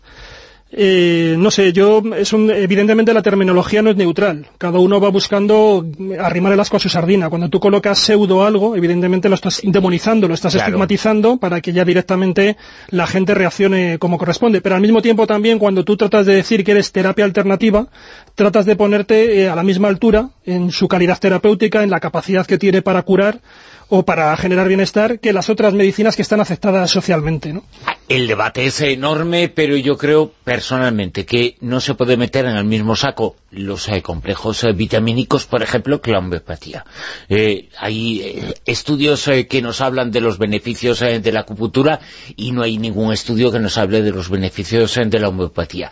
Todo es discutible, pero vamos a conocer qué es lo que dice el estudio, qué es lo que dice esa encuesta y a partir de ahí nos ponemos Pues es una encuesta, bueno, tú lo señalabas, es una encuesta que se viene realizando desde el año 2002, lo, lo la hace eh, la Fundación para la Ciencia y la Tecnología, y es una encuesta que trata de valorar no solamente esto que estamos denominando las terapias alternativas o las pseudoterapias, sino que eh, analiza un poco cuál es la percepción social de la ciencia en la, sociedad.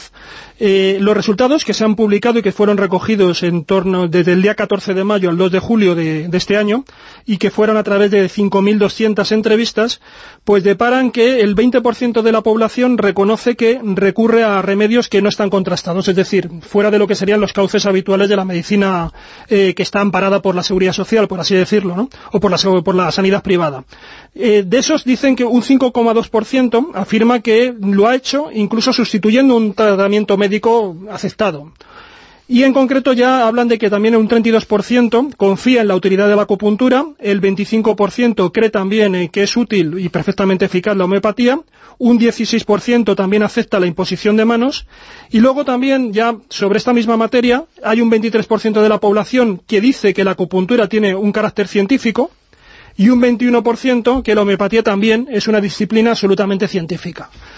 Eh, claro, todo esto, como digo, es bastante cuestionable, sobre todo el estatus eh, científico de estas disciplinas, cuando precisamente uno de las de los valores que ellos que suelen defender, tanto los acupuntores como los, los homeópatas, es que son una alternativa a la ciencia también, o se lo ponen como un valor. En el caso sobre todo de la acupuntura, tiene muy claro que, que tratan de divulgar su idea de que es una medicina tradicional, que tiene a sus espaldas pues miles de años. La homeopatía, aunque hay mucha gente que piensa que también es como una especie de saber tradicional, realmente tiene 200 años nada más aproximadamente. Nace en el siglo XVII, siglo XVIII, ¿no? O sea que, bueno, mejor dicho, en el siglo XVIII, siglo XVIII, siglo, principios del siglo XIX es cuando nace, ¿no?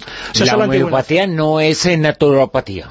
Claro, es importante señalarlo. ¿no? Claro, la, la homeopatía es que es una disciplina que yo creo que, que una, de, una de, los primeras, de las primeras quejas que tienen, cuando al margen de lo que son los estudios científicos, que luego podemos comentar, es la propia naturaleza de cómo funciona o cómo se llega a la conclusión de qué hace la homeopatía. Y es que los propios médicos homeópatas o los- las propias personas que se dedican a recetarla no saben muy bien por qué funciona. Y es que el- la técnica que se aplica es muy, muy particular. Esto todo viene, de, como decía, de finales de, bueno, del siglo XIX, finales del siglo XVIII, principios del siglo XIX, cuando un médico alemán, que es Hahnemann, y practica una especie de filosofía. Hay que tener en cuenta cuál es la época. O sea, en esa época todavía no teníamos, no se conocía muy bien las teorías de los gérmenes, de cómo se producen la- las, eh, las enfermedades. Ni siquiera se conocía, por ejemplo, la teoría molecular, ni la teoría atómica, que es posterior. Y sin embargo, él lo que plantea es una filosofía diciendo que eh, se ha dado cuenta de que lo similar cura lo similar. Esa es un poco la idea. Es decir, que si tú tienes, por ejemplo, es un principio teórico fundamental de la homeopatía. Lo que él dice es que si tú tomas una sustancia, estando sano, en unas determinadas cantidades muy grandes, y te provoca los mismos síntomas de una enfermedad, esa sustancia, ese principio activo, cuando estés enfermo, te lo tienes que tomar en cantidades minúsculas. Porque cuanto menos tomes de ese principio activo, más efecto beneficioso tiene. Claro, todo esto es absolutamente contradictorio con lo que sabemos hoy de cómo funciona la biología y todo esto que estamos diciendo, porque la idea es que cuanto la dosis, en proporción de la dosis, se supone que tiene mayor efecto contra la causa que te provoca la enfermedad. Y él lo que aplica es una técnica, que sería el segundo paso, porque esto, como digo, es muy filosófico, porque él también habla incluso de que las enfermedades, la causa de las enfermedades no se puede detectar, que es, es un aspecto espiritual, que nuestros sentidos no están preparados para conocerlo, Él en este sentido es casi muy kantiano. Sabéis que en Kant se hablaba del fenómeno del númeno. El fenómeno es lo que nosotros podemos percibir, pero como nuestros sentidos modifican la realidad, nunca podemos acceder a las cosas tal cual como son porque ese número, esa esencia pura, para nosotros es inaccesible porque estamos, somos esclavos de nuestros propios sentidos, no podemos escaparnos a ellos. Pues entonces él viene a decir algo así, la enfermedad es algo, la causa de la enfermedad no podemos acceder a ella, y entonces solamente accedemos al fenómeno. Es absurdo siquiera buscarle, lo único que tenemos que buscar son esos principios activos, a ver si de alguna manera volvemos a armonizar la dinámica del espíritu y, que recuperemos la salud. Claro, pero al final te tiras durante muchísimo tiempo tomando esas cantidades nimias y, no terminas de ver el resultado, estás ahí enganchado y claro, es como que tienes que tener un proceso de dilatación hasta que consigues ver esa luz al final del túnel que, que claro, yo creo que la, la gente termina totalmente... Es que, es que por, por, eso digo que, primero es, claro, cómo funciona, en principio, ¿qué es esto? O sea, esto es la doctrina, digamos, que hay detrás, o la, la forma de, de comprender el funcionamiento de la homeopatía, y luego está cómo ellos generan el medicamento. Y el medicamento se hace a través de lo que denomina la dilución, que es lo que hizo el propio Hahnemann, ¿no? Que en ese principio que él manejaba de que cuanto menos el principio activo tengas, más eficaces, eh, crea el concepto este de dilución, que básicamente consiste en lo siguiente. Tú tienes un mililitro de la sustancia original, de lo que va a ser el, el principio activo, la tintura madre, como lo denominaba él, y lo mezclas con 99 mililitros de agua.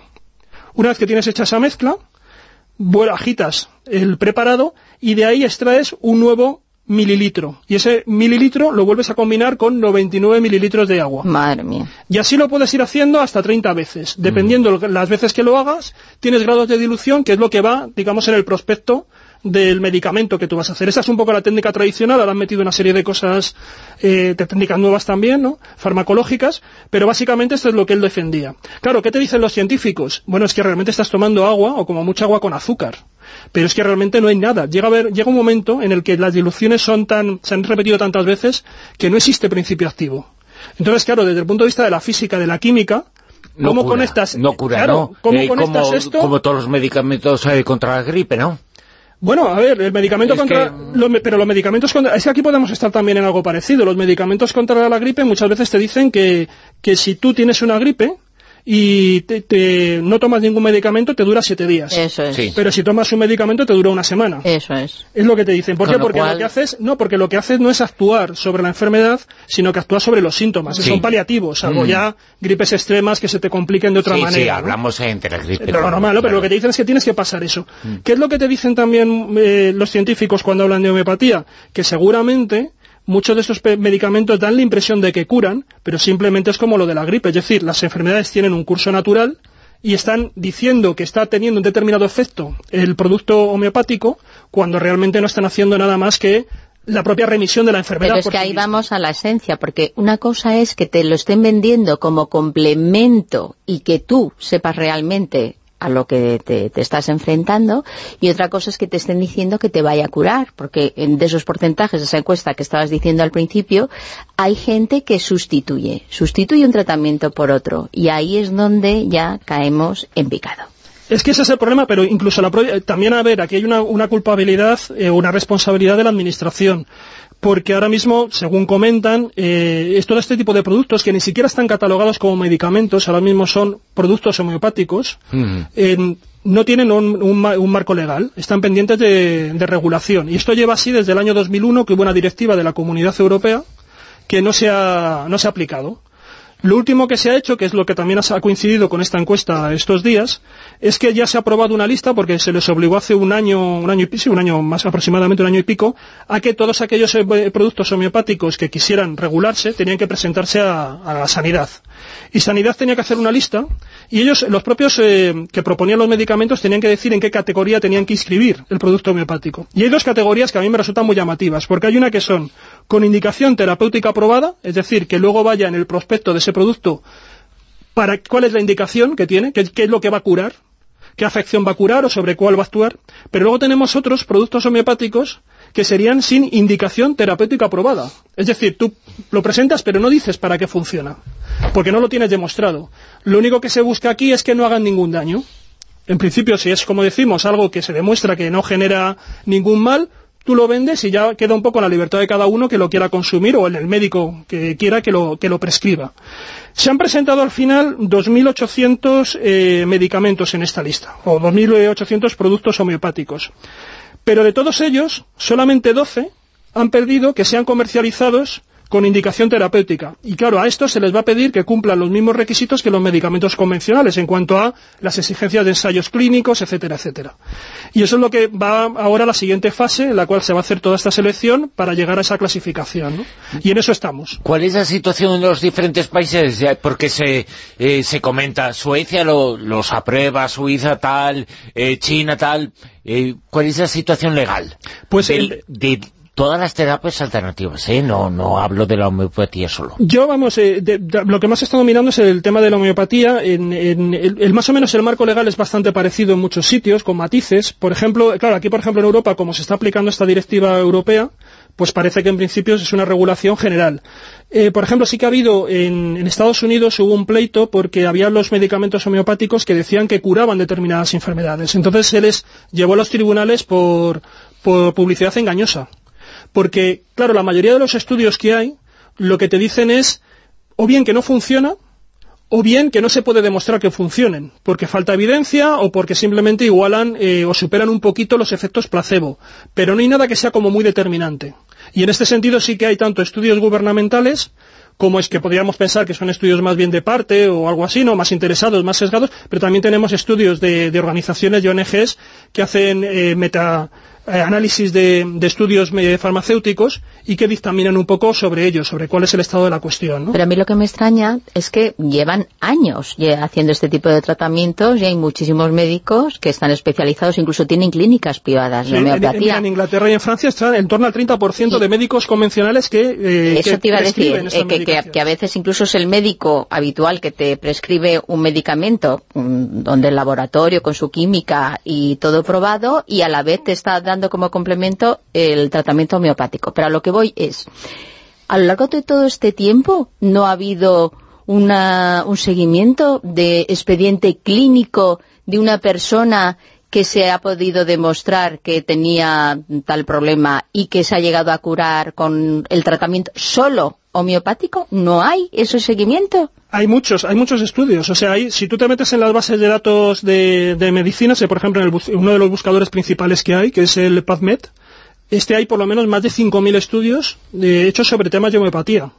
Sobre personas que tenían problemas y han hecho solamente ese tratamiento. ensayos clínicos de diferente naturaleza y luego lo que más se está utilizando últimamente es lo que se llama el índice Cochrane. Cochrane es una, una organización, es una ONG que, que recopila información, literatura científica médica y que pues eh, es una, como digo, no es una entidad mm, gubernamental, sino que es independiente, la forman, creo que son en torno como 15.000 especialistas y ahí ellos analizan todo tipo de todo tipo de, estudios clínicos que se han hecho sobre diferentes medicamentos. Entonces hacen lo que se denomina metaanálisis, que es coger todos los ensayos clínicos de una misma naturaleza, por ejemplo, un producto en este caso, ¿no? Un producto homeopático que sirve supuestamente para tratar el síndrome de déficit de atención, o que sirve para tratar el asma crónico o la gripe. Cogen todos los estudios que se han hecho de esa naturaleza y miran la calidad que tienen. ¿Qué es, qué es mirar la calidad? Pues, por ejemplo, si la muestra es representativa, si no hay sesgo, si, por ejemplo, los investigadores no vienen de parte, no vienen de alguna de las farmacéuticas, ¿no? de, por ejemplo, de Boiron, que es la principal multinacional que está detrás ahora mismo de los productos homeopáticos. Todo eso lo analizan. Suman también los resultados para ampliar la muestra y ver si cuando se elevan los, resultados son significativos o no.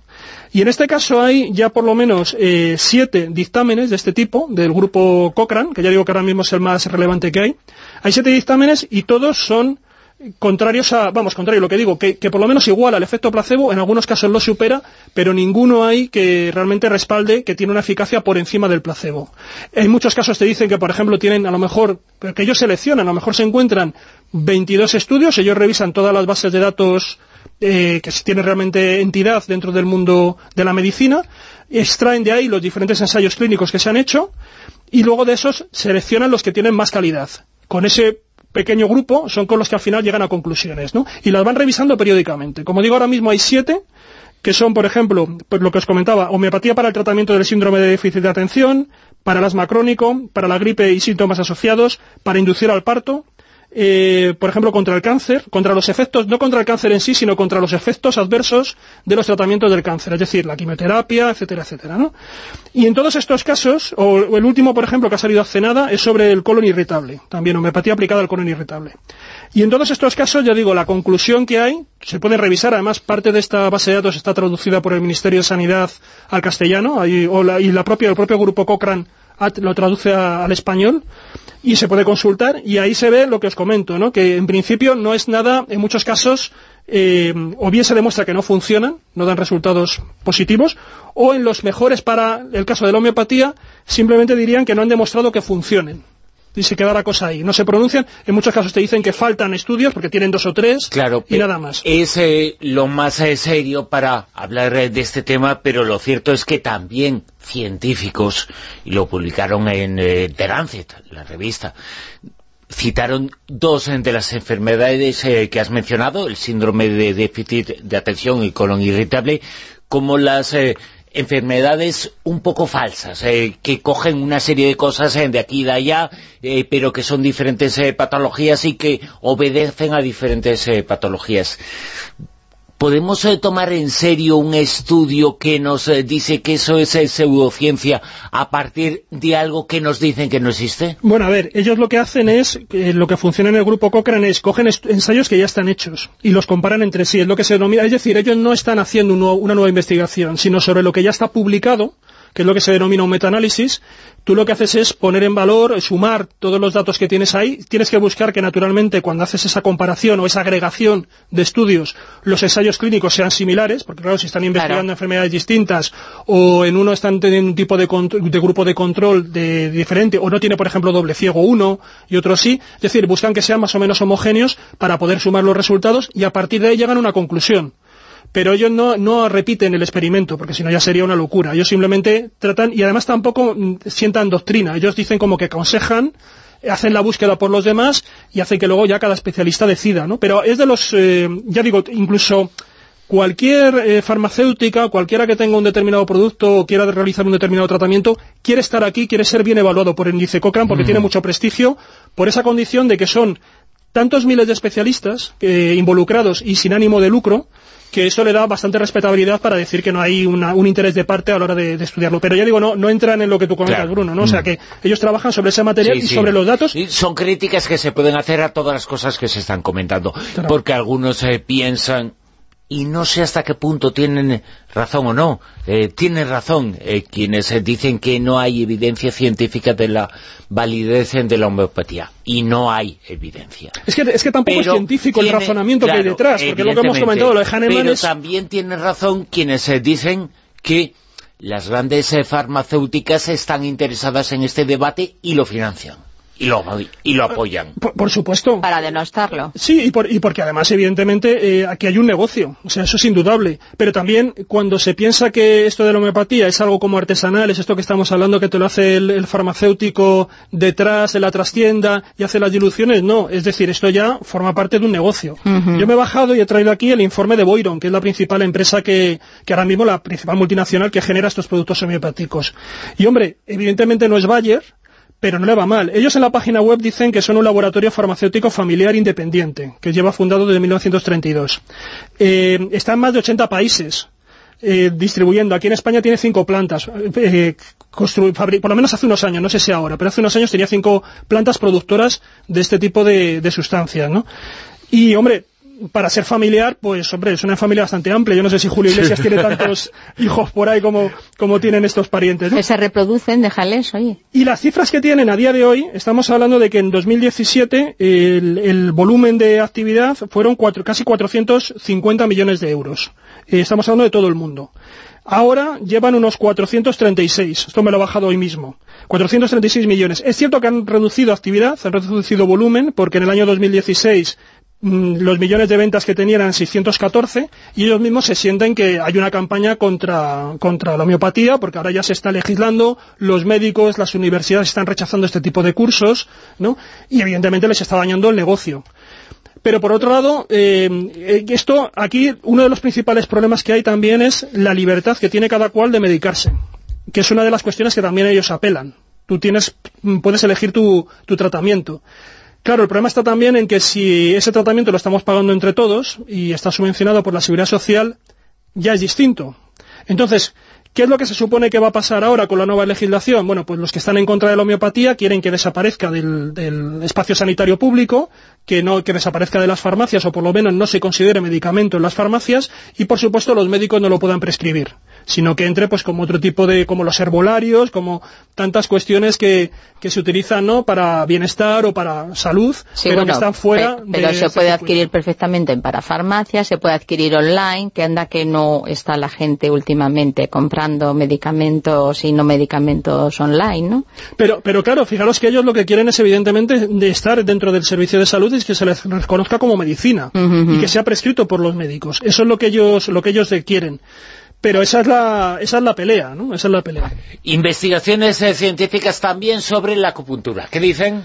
Pues estamos un poco en lo mismo, porque, porque prácticamente tenemos la misma situación. Es decir, cuando tú vas a ver qué es lo que te dice la acupuntura y ves la filosofía que hay detrás, te encuentras algo que dices, madre mía. O sea, si, si lo que decía el doctor Hahnemann estaba en una época que él se supone que hace diluciones químicas, en un momento en el que ni siquiera se sabía exactamente que era una molécula o que era un átomo, pues con la acupuntura ya nos metemos en una metafísica mm, filosófica ¿no? que, está por encima casi, no es que el esoterismo, es que va más allá. Porque estamos hablando efectivamente aquí sí de una ciencia milenaria, hay tratados de, acupuntura que ya pertenecen por el siglo II, siglo III antes de Cristo en China, y ahí lo que nos está hablando es de una especie como de energía, como de fuerza vital, el, el equilibrio entre el yin y el yang que todos tenemos en nuestro organismo, con una serie de, una especie de fuerza vital que estaría, que es la que nos animaría a los seres vivos, que es el ki, y cómo fluye dentro de nosotros esa energía, pues a través de una especie de canalizaciones, de meridianos, que cuando se van bloqueando es cuando nos van generando las enfermedades. Entonces, con la acupuntura, la idea es que nosotros, esos meridianos, en esos puntos donde se ha producido el bloqueo, evidentemente todo esto es mucho más complejo que lo que yo estoy contando, pero bueno, más o menos en esencia sería así. La idea es que con, esos, con esas agujas lo que están haciendo es desbloquearnos esos puntos, esas localizaciones, esos nudos que tenemos, para volver a restablecer el equilibrio energético y que vuelva a fluir la energía por todo nuestro cuerpo. Claro, cuando tú ves cómo funciona la idea de enfermedad y de dolencia en, el- en la medicina moderna, pues te encuentras aquí hay toda esta, toda esta verborrea, digamos así, esta fraseología, pues resulta absolutamente inverosímil para, para el mundo académico actual, ¿no? Es, es que están hablando dos idiomas totalmente distintos. Entonces, claro, ¿qué es lo que nos queda? Bueno, pues podemos pensar que a lo mejor están curando, pero no porque, por lo que la doctrina dice que cura, sino por otra cosa que puede ocurrir. Es decir, todas las disciplinas médicas, por raras que sean, incluso cuando aquí en la Edad Media o en el mundo antiguo se manejaba la medicina hipocrática, o galeno, en el mundo romano, evidentemente curar curaban, y curaban con sangrías, es decir, la gente a veces se moría y a veces también se sanaba después Claro, de un pero tratamiento. por ejemplo, esto que acabas de decir sobre la acupuntura. Uno piensa, eh, hay una eh, presión que no es adecuada en la sangre, favorece el riego de la sangre, descongestiona, libera la energía de la sangre, la aspirina. ¿Qué diferencia hay entre una cosa y otra? Y, igual el fundamento, la teoría no es eh, tan distinta, ¿no? No, bueno, por, por eso se hacen los estudios, por eso te digo Claro. que, que- que se le concede la ocasión y por eso he dicho que en el caso de la homeopatía no es que la gente, no es que los científicos estén cerrados a ello, como te digo, consultas la base de datos y te salen más de 5.000 resultados de investigaciones. Es decir, lo, cabe la posibilidad esta que estoy comentando, que la explicación teórica de por qué funciona un medicamento o un tratamiento esté equivocada, pero sin embargo el tratamiento funcione. Es lo que pasa con la aspirina, ¿no? La aspirina no se sabía durante mucho tiempo por qué funcionaba la y muchos de los remedios populares que se utilizan y que luego han ido los investigadores a extraer el principio activo se han visto que funcionaba, aunque luego te podían hablar de que era un espíritu que se introducía en tu cuerpo, Claro. que te hacía... Entonces, aquí se le ha dado la misma oportunidad, ¿no? De momento la explicación teórica, como te digo, chirría mm, por los cuatro costados frente a lo que conocemos hoy en día de cómo funciona la biología humana. Pero vamos a ver las pruebas, ¿no? Y entonces aquí lo que nos encontramos lo mismo. Eh, hay gente que te dice, ¿por qué te funciona, por ejemplo, para el tema de los dolores musculares? O incluso las migrañas o cosas por el estilo. Bueno, pues te dicen, porque cuando te colocan la aguja, te están, eh, está el cerebro haciendo que le generes un dolor alternativo o una distracción. Entonces, focaliza la atención no en el punto del dolor, digamos que tienes ahí más permanente, ¿no? El dolor crónico, y sino que le generas un nuevo, un nuevo dolor y se va ahí. Y entonces, de esa manera como que te alivia la atención hacia el dolor original. Bueno, es una explicación. En otros casos también parece que cuando colocas, por ejemplo, eh, eso se han hecho estudios en los casos de las de acupuntura en dolor lumbar, se ha demostrado, por ejemplo, en estudios que es cierto que cuando tú clavas agujas, parece que alivia el dolor. Pero lo interesante del caso es que da igual que las claves, como marca la acupuntura, es decir, en los supuestos meridianos, donde tienes que dar en determinados puntos, núcleos, ¿no? donde tienes que, que pinchar, o que las coloques al azar. E incluso entre los distintos acupuntores no siempre coinciden dónde están los puntos que hay que aplicar en los, mm, en los meridianos. Entonces, claro, cuando tú ves este tipo de contradicciones, o ves que tanto pinchar al azar como pinchar con sentido, en función de lo que te dice la doctrina de la Pero, acupuntura... pero eso a lo mejor, me voy a meter en terrenos, a lo mejor es que una cosa es que te lo esté poniendo una persona que ha estudiado concienzudamente dónde tiene que hacerlo y luego ya están los que directamente dicen, bueno, yo me voy a meter a esto y lo pongo aquí un poco a, a la limón, no sé, habrá de todo, ¿no? No, bueno, aquí ahora estamos hablando de ensayos clínicos en los cuales lo que hacen es que mm, ponen, imagínate, tres grupos. Hacen un grupo donde viene un acupuntor eh, perfecto, ¿no? Maestro, sí. Claro, es absolutamente experto y tal, y que él lo hace a conciencia. Luego colocan simplemente el mismo número de agujas al azar, una persona que no tiene ni idea, y luego una persona, por ejemplo, otro grupo, donde tiene el, mismo mal, en la misma, de la misma naturaleza, y no se le hace nada. Entonces luego, todo eso, claro, se, se ve los resultados, se evalúan los resultados, y se ve, en estos casos que te comento, se ve que, por ejemplo, las agujas al azar, con las agujas puestas con criterio, pues prácticamente no hay diferencia. Entonces, por eso digo que, que, que a lo mejor, pero sí que, por ejemplo, se ha detectado que frente al caso en el que no hay aguja, la aguja sí que genera algún efecto benéfico.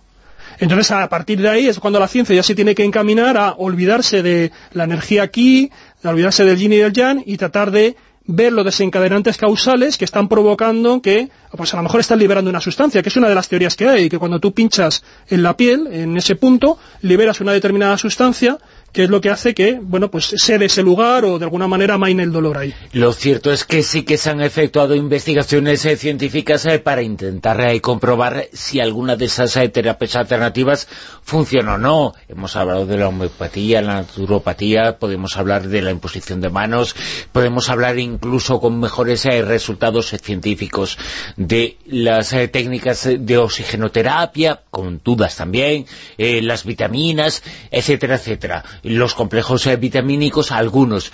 Eh, todo eso se ha investigado científicamente, no son los mismos resultados en todas. Claro, por ejemplo, lo de- en, lo que, en lo que decimos de la acupuntura es quizás de las que sale mejor beneficiada. Sí que se ha notado, eh, por ejemplo, uno de los más de los más recientes, justo lo, lo he consultado hoy, eh, la acupuntura aplicada a la cefalea de tipo tensional, el- en el, también en este grupo Cochrane que comentábamos, examinaron 11 ensayos y es una revisión de un estudio anterior que no salió demasiado positivo y ahora, a partir de esta nueva revisión, ellos dicen que eh, las pruebas para apoyar la acupuntura para la cefalea de tipo tensional se consideran insuficientes. Ahora, con seis ensayos adicionales, se concluyó que la acupuntura podría ser una herramienta no farmacológica valiosa para pacientes con cefalea frecuente de tipo tensional, episódica o crónica. O sea que aquí sí que le dan una oportunidad. Incluso, ¿para qué casos, por ejemplo, ellos dicen que sería bueno prescribirlas? Pues para aquellos que tengan algún problema al tomar un medicamento químico, por así decirlo. eh, que le da efectos secundarios. Claro, pues en esos casos que a lo mejor no se les puede prescribir, pues aquí podría ser una buena alternativa. Pero siempre ellos ahora lo que están apostando sobre todo por la información, ¿no? Que sepas que si te tomas un placebo, pues que es un placebo y que te puede funcionar, pero que sepas realmente cuál es el alcance de, de esta terapia o de esta, de esta práctica sanitaria. Y la premonición sí funciona sobre todo cuando existe información y vamos a anunciar y vamos a premonizar, a, a- predecir el futuro y decir que dentro de muy poquitas horas en Twitter va a haber eh, muchos mensajes que van a decir ayer en la Rosa los Vientos estuvieron defendiendo la homeopatía. Eh, es que... eh, y, Yo, yo creo que no, que no lo hemos estado ni no, defendiendo. no, para nada, pero que va a haber esos bueno, mensajes eh, sí. de, de gente que tiene poquito que hacer, pues... eh, No, porque, haber, ¿no? porque yo creo, yo creo que además es que, es decir, si es que es, es, es absurdo, no pueden negar la, la realidad, es un, como tú señalabas, es algo que nos afecta, es algo que todo el mundo tiene, que, que evidentemente hay muy poca información, que yo, por ejemplo, yo solamente ya con los principios teóricos, a mí me interesa casi como eh, un poco historia de las creencias, ¿no? Sí, o Porque- estudio sociológico Claro, incluso. porque, porque es así, ¿no? Pero evidentemente es algo que, que los propios médicos nos desorientan cuando son ellos mismos los que lo prescriben. Claro. Y por cierto que hemos ido al kiosco y nos hemos encontrado una vez más con un reportaje tuyo en la revista Enigmas, eh, un artículo, un reportaje, una investigación sobre los ovnis que secuestran almas. ¿Qué es esto? Pues tú fíjate, vaya cambio. ¿Verdad que sí? sí, esto, esto es un tema muy interesante. Es que sabes de todo. Es, bueno, que va, ojalá. Eh, esto es una, una cuestión, yo cuando hace, creo que fue el año pasado, ¿no? cuando escribí el libro sobre lo de los reptilianos, que aquí lo hablamos en alguna ocasión, eh, la última versión que tenía este mito moderno de los reptilianos era que venían aquí o estaban aquí a nuestro alrededor dominándonos porque se estaban alimentando de nuestras emociones. Esa era un poco la idea también muy metafísica, ¿no? muy sutil, de cómo ellos convivían y qué es lo que, qué es lo que perseguían. Bueno, pues eh, sí que empecé a notar que había muchos eh, ufólogos que dentro de esta idea de cómo los extraterrestres eh, están entre nosotros y nos quieren capturar y nos quieren aducir y nos hacen pruebas, ya hubo una dimensión, hay unos cuantos que empezaban a decir que lo que venían era por el alma.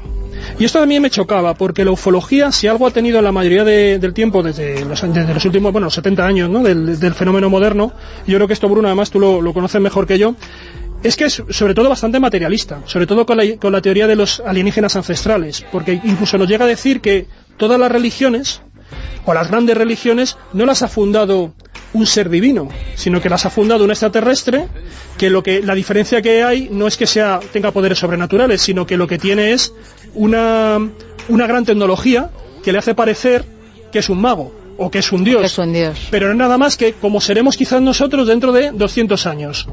Entonces no había ningún factor espiritual, nadie metía el tema del alma, incluso era, de- era muy agresivo para los creyentes, porque le están diciendo, oye, tú no estás creyendo, Jesús es un extraterrestre, tú no tienes, te estás equivocando. Entonces todas las religiones son muy materialistas.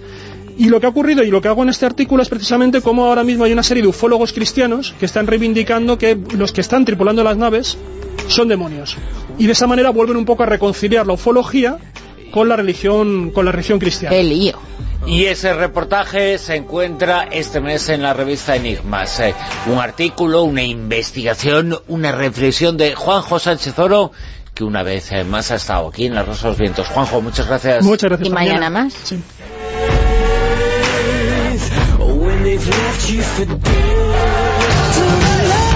La Rosa de los Vientos.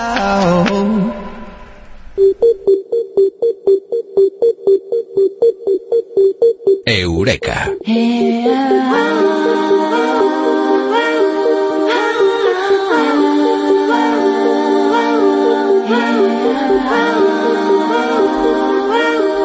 En el Reino Unido existe un Ministerio de la Soledad. Ministerio de la Soledad es el tema del que vamos a hablar esta noche en Eureka con Mado Martínez. Eh, Mado, muy buenas, ¿qué tal? Buenas noches, qué fuerte, ¿eh? Ministerio de la Soledad. Fíjate que lo primero que yo he pensado y que mucha gente habrá pensado es ese Ministerio de la Verdad eh, del libro 1984, del Gran Hermano, el libro de Orwell, pero esto es totalmente distinto, porque el Ministerio de la Verdad es una forma de contarnos eh, las mentiras y el Ministerio de Soledad es una forma de contarnos lo que ocurre, que mucha gente está sola.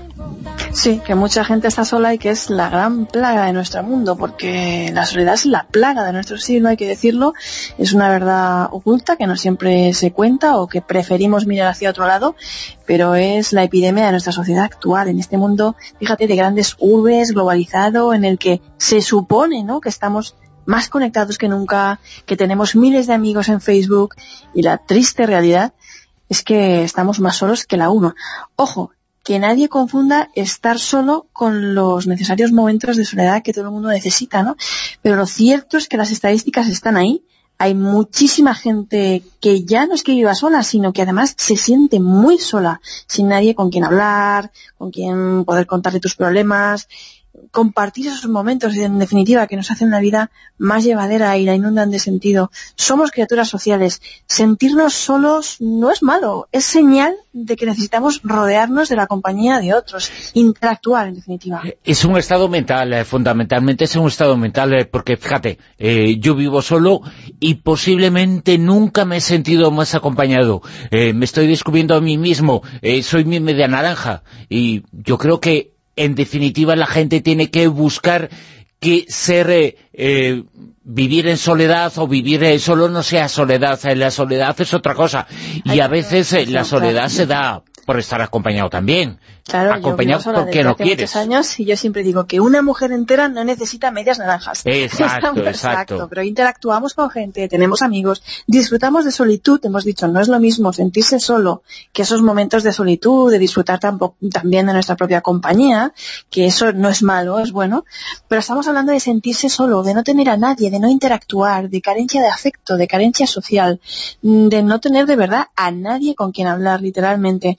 Y los estudios dicen que la soledad es tan perjudicial para nuestra salud como fumar 15 cigarrillos al día, tan peligrosa y mortal como la vida sedentaria. Y quienes más las padecen, claro está, pues son nuestros mayores. Hay Pues, campañas... Un soltero o soltera, solitaria y sedentaria, y encima fumador o fumadora, lo lleva fatal. Mm, Ya muchos boletos se está comprando. Sí, sí, sí, vamos, jolines, es como si fumara tres paquetes al día.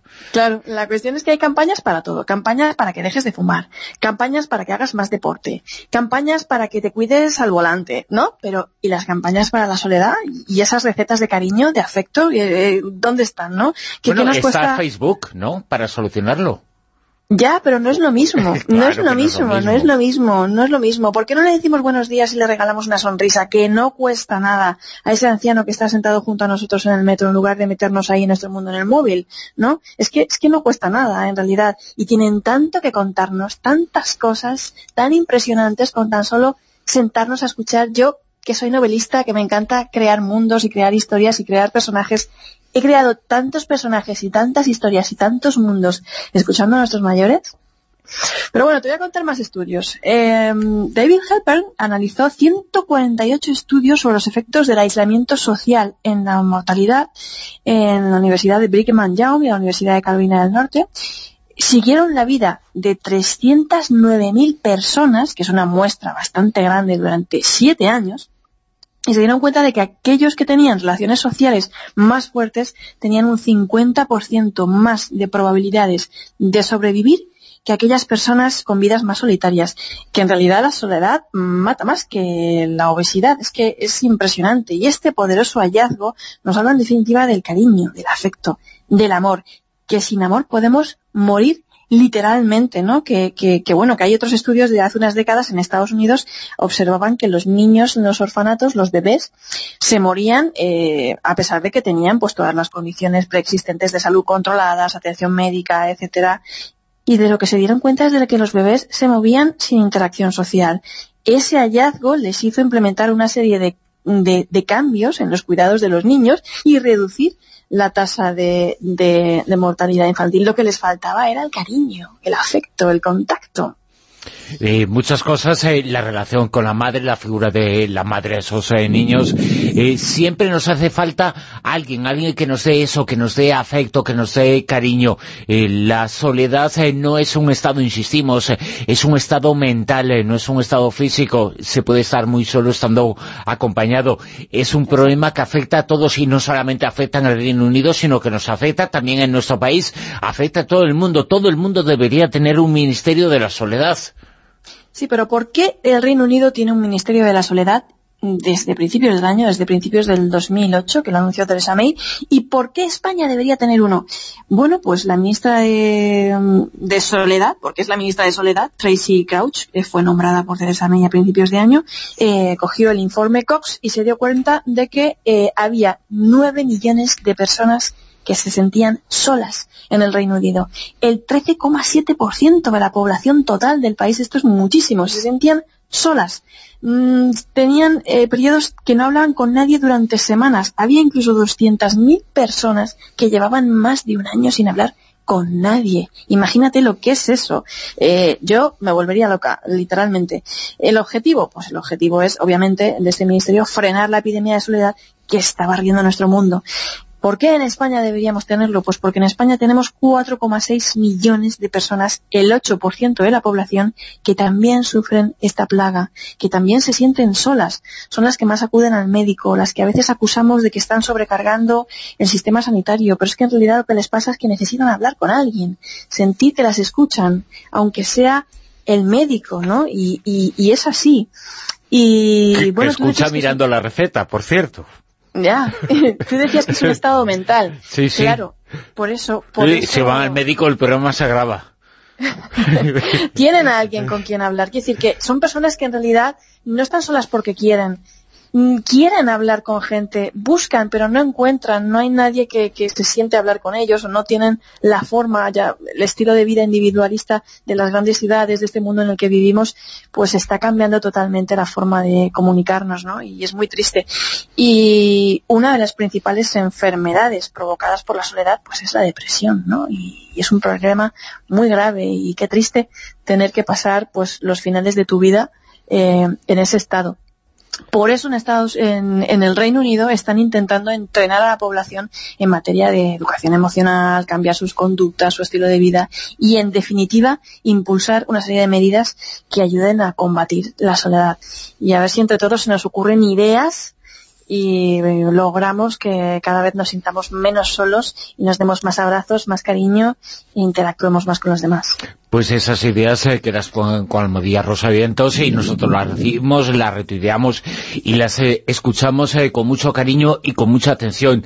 Aunque, aunque en esto pues eh, tengo también, eh, no mi crítica, pero sí mi comentario. Es decir, algunas personas, y me pongo yo como ejemplo, cuando han estado casadas es cuando se sienten más solos. Y eso también pasa. Eh, no hay que tener eh, media naranja para que- sentirse acompañado, no hay que tener padres, no hay que tener hijos, no hay que tener eh, la compañía de otra persona. La soledad no es compañía, la soledad es otra cosa eh, diferente. Y el estar con alguien no significa estar con alguien físicamente. eso es un compañero de sofá, un compañero de piso. Hay que buscar otra cosa, ¿no? Creo, ¿eh? Eh, es que estás hablando de otra cosa totalmente diferente. Claro, Tú lo has dicho, no tiene nada que ver una cosa con, con la otra. Estar solo, cuando una persona se, re- se siente realmente sola, no tiene a veces nada que ver con la compañía. Es alguien que no tiene con quién hablar, que realmente se siente solo, aunque haya gente en una habitación, o a veces es que incluso viven solos, ¿no? Y realmente pienso que los amigos siempre se eligen, no es lo que te toca o lo que, ¿no? Siempre, lo bonito creo además de los amigos es que los eliges tú. Eh, Fíjate, alguien que eligió sus amigos son los protagonistas, eh, porque podemos eh, hablar de eso, es un grupo de amigos, eh, la amistad es importante, luego las hay cosas que pasan, pero la amistad es importante en la historia que se relata en El tren de las almas, el libro que acabas de publicar. Sí, yo es que para mí creo que mi mayor capital son mis amigos y en el tren de las almas pues lo que pasa es que se juntan un grupo de amigos que hace muchísimo tiempo que no se ven y lo que tratan es celebrar el reencuentro ahí un poco en esa estación abandonada y cuando se suben a ese fatídico tren lo que hacen un poco es averiguar quiénes son realmente, cómo llegaron a ser amigos, por qué lo son, qué deudas tienen los unos con los otros y cómo han ido a llegar a convertirse en esos niños rotos que en realidad son.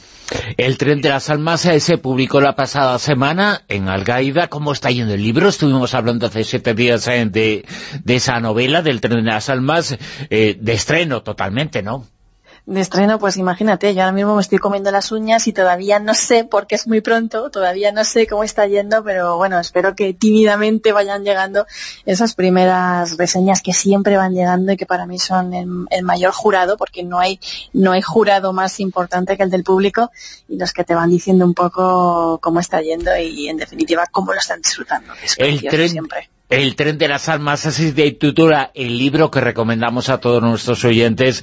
Esta noche en Eureka Cómodo Martínez hemos hablado sobre el Ministerio de la Soledad en el Reino Unido. Hemos eh, comentado algo sobre ese estudio, ese inmenso estudio científico que se ha realizado y hemos eh, contado por qué en España también haría falta un Ministerio de la Soledad, porque hay millones y millones eh, de personas que la sufren y es extraordinariamente grave. Hay que alertar sobre los peligros de estar solo. Hoy lo hemos hecho aquí en Eureka con Mado Martínez. Mado, muchas gracias. Buenas noches.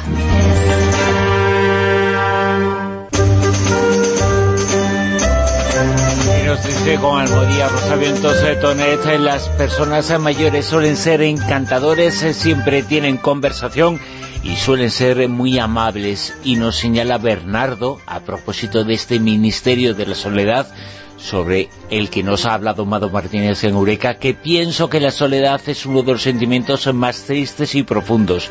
El aislamiento es una de las peores eh, torturas y estar solo y aislado viviendo en una gran ciudad entre millones eh, de personas es el resultado del egoísmo y la desconfianza.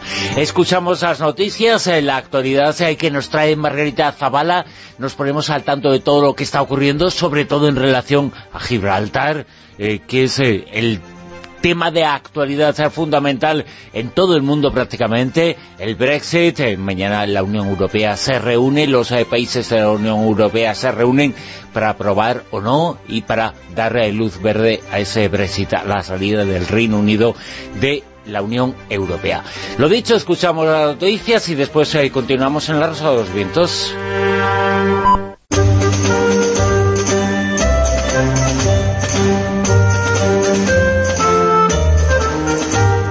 En Onda Cero, La Rosa de los Vientos con Bruno Cardeñosa. Comenzamos una nueva hora de La Rosa de los Vientos. Eh, vamos a hablaros eh, de la invasión de los plásticos sin señales eh, del fin del mundo, de nuevas películas, algunas nuevas, otras que se van a rehacer en el Callejón con José Manuel Esquivano. La papisa Juana será la protagonista en Juicios a la Historia y vamos a hablaros eh, de la nueva guerra de los eh, precios eh, del petróleo.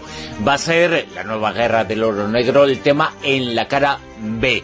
Dentro de unos instantes, eso sí, antes os vamos a desvelar cuál era el personaje oculto de esta noche.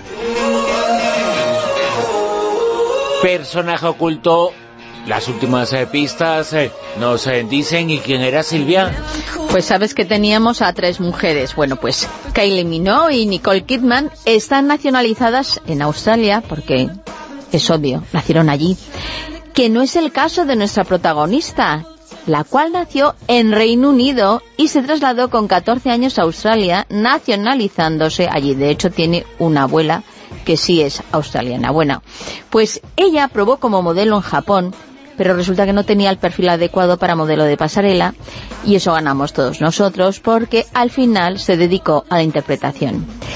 Lleva a gala el título de reina de los remakes porque en su carrera ha protagonizado varios. Por ejemplo, uno que tuvo mucho éxito fue King Kong y dentro de muy poquito la vamos a ver protagonizando el clásico de los pájaros de Hitchcock. Y ahora vamos a escuchar esta pista que enseguida vamos, va a ser totalmente reconocible.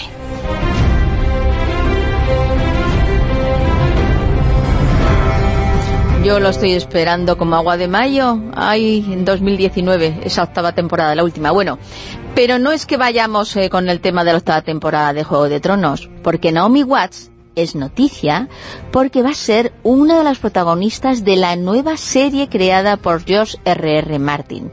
Pero se trata de la precuela de Juego de Tronos que sucede cientos de años antes de la lucha de los siete reinos, donde se narra el descenso del mundo desde la edad dorada de los héroes hasta su época más oscura y por lo visto pues van a contar los orígenes de los Targaryen.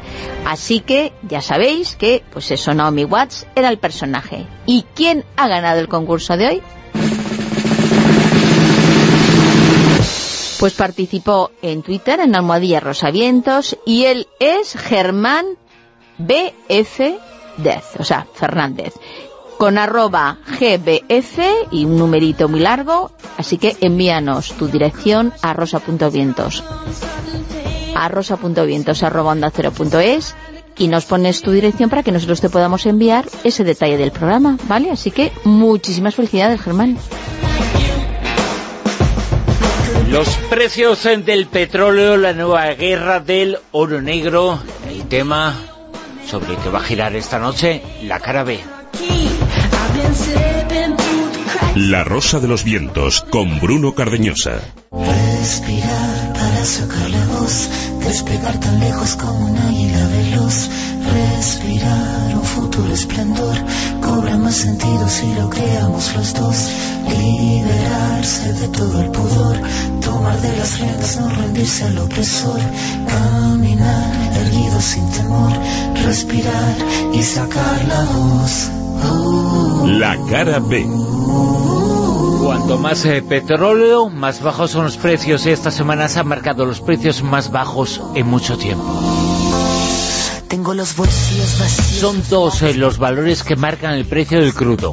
El barril de Texas en Estados Unidos y el de Brent eh, para Europa. Hay pocas eh, diferencias, apenas unos cuantos eh, dólares, eh, pero si sube uno suele subir el otro. Y si uno baja, baja el otro.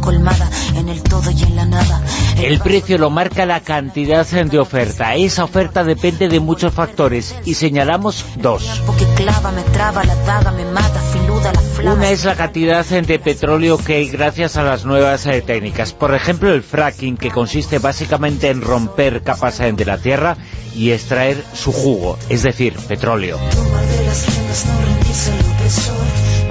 Y luego está el límite que marca la OPEP, una organización que reúne a varios eh, países exportadores. En la OPEP decide la producción y si deciden aumentar el petróleo que extraen, los precios bajan y al revés.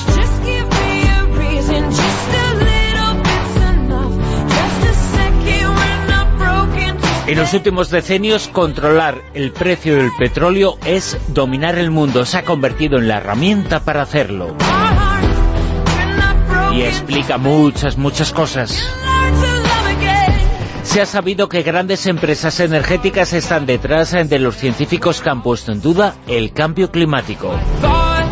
Un cambio provocado también por el petróleo. Un cambio que no se puede negar. Y ese cambio provoca que exista una tendencia mundial a la utilización de otras formas de energía no contaminantes que no sean de petróleo. En estas últimas semanas, en varios países europeos han hecho leyes que irán en contra de los vehículos eh, de gasolina, que son una de las fuentes que justifican la existencia del petróleo.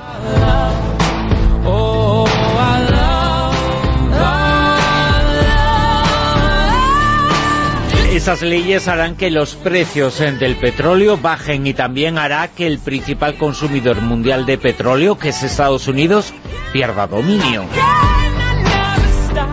Pero que esas leyes sean para dentro de mucho tiempo hace que sea una bajada que no cambie los polos eh, de poder. El cambio existirá, pero para dentro de mucho tiempo.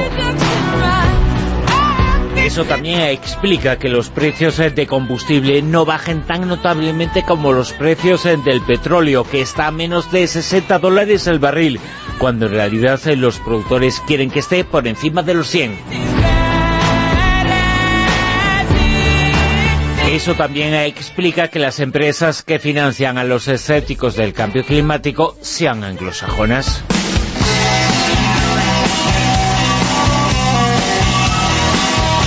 Y anglosajonas son las empresas que dominan el mercado del oro negro. Pero la guerra es más profunda. Estados Unidos quiere también controlar los precios para mantener su poder. Y por eso los principales enemigos ideológicos de Estados Unidos son países que producen petróleo, como Rusia o Venezuela. Cuanto menos ingresen por oro negro, mejor será para Estados Unidos. En su libro El dominio mundial, el coronel Pedro Baños eh, también habla del esquisto, que es un tipo de gas que será muy importante en el futuro y que sustituirá al petróleo. Cuanto más esquisto, más bajos los precios. Y cuanto más esquisto, menos poder geopolítico para Estados Unidos. Algunos de los principales eh, productores eh, de esquisto están en América, son Argentina, Brasil y México. Por eso se intenta dominar a los gobiernos eh, de aquellos países y transmitir determinadas ideas a través del complejo sistema de comunicación. Ese cambio puede explicarse el hecho de que los nuevos presidentes eh, de Brasil y Argentina estén dominados por empresarios apoyados por empresas energéticas. Y también así puede explicarse la lucha contra los inmigrantes eh, mexicanos. Allí no se puede cambiar el gobierno, pero sí hacer creer determinadas cosas a la población. Dice Baños, si los gobernantes de México saben gestionar adecuadamente este inmenso potencial, tendrán en sus manos otro instrumento más para convertir el país en una de las primeras eh, potencias económicas mundiales en pocos años. Seguramente esta afirmación explica muchas cosas. Además, eh, países eh, como algunos de Europa, algunos del norte de África y China también son productores de este gas. También esto explica algunas cosas. Afganistán está en la ruta de muchos eh, gasoductos eh, que llevan gas. Solo una guerra allí puede hacer que los poderosos controlen los precios. Pues bien, esa guerra ya se produjo a partir del año 2001. No era por causas humanitarias, no era por el 11S, la razón que estaba detrás estaba más relacionada con el precio de las cosas. Y lo mismo sucedió en Irak. Este país había hecho ver la necesidad de aumentar la producción de petróleo. De ese modo bajarían los precios y Estados Unidos perdería fuerza. Entonces hubo guerra. Llegó un gobierno más próximo a la Casa Blanca y el poder no cambió. También Rusia está interesada en ese poder. Además, es un país eh, tanto productor como exportador como importador. Posiblemente eso justifique parte de la Guerra Fría y parte del hecho de que sigan sonando tambores eh, de guerra contra este país. Cuantas más eh, cosas se creen sobre Rusia, más se controlará el poder.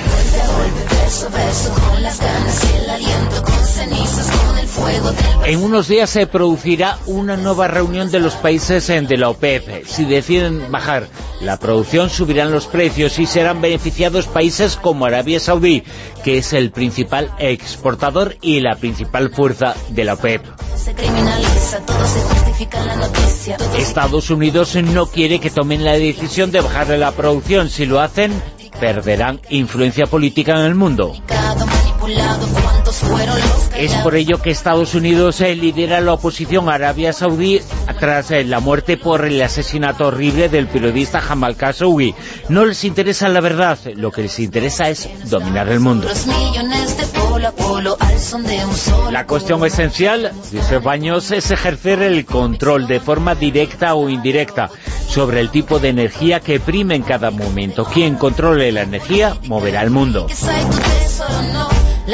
La verdad y la realidad está al servicio del poder. El juego es en decir qué es verdad y decir qué es realidad.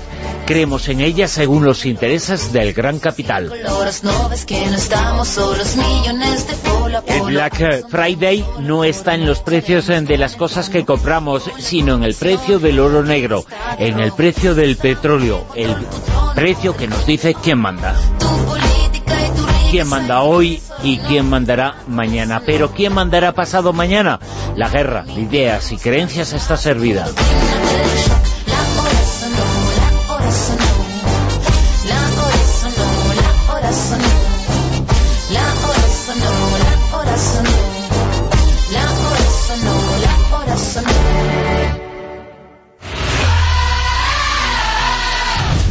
En Onda Cero.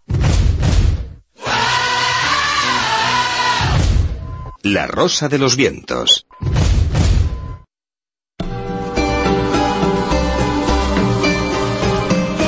Juicio a la historia. Una historia que nos dice que los eh, papas eh, tienen que ser hombres, pero hay excepciones o supuestas excepciones, eh, porque cuando hablamos de la papisa Juana, pues lo sabremos hoy. Si es verdad o es mentira y lo sabremos en los juicios a la historia con Ana María Vázquez Ois, eh, profesora historiadora.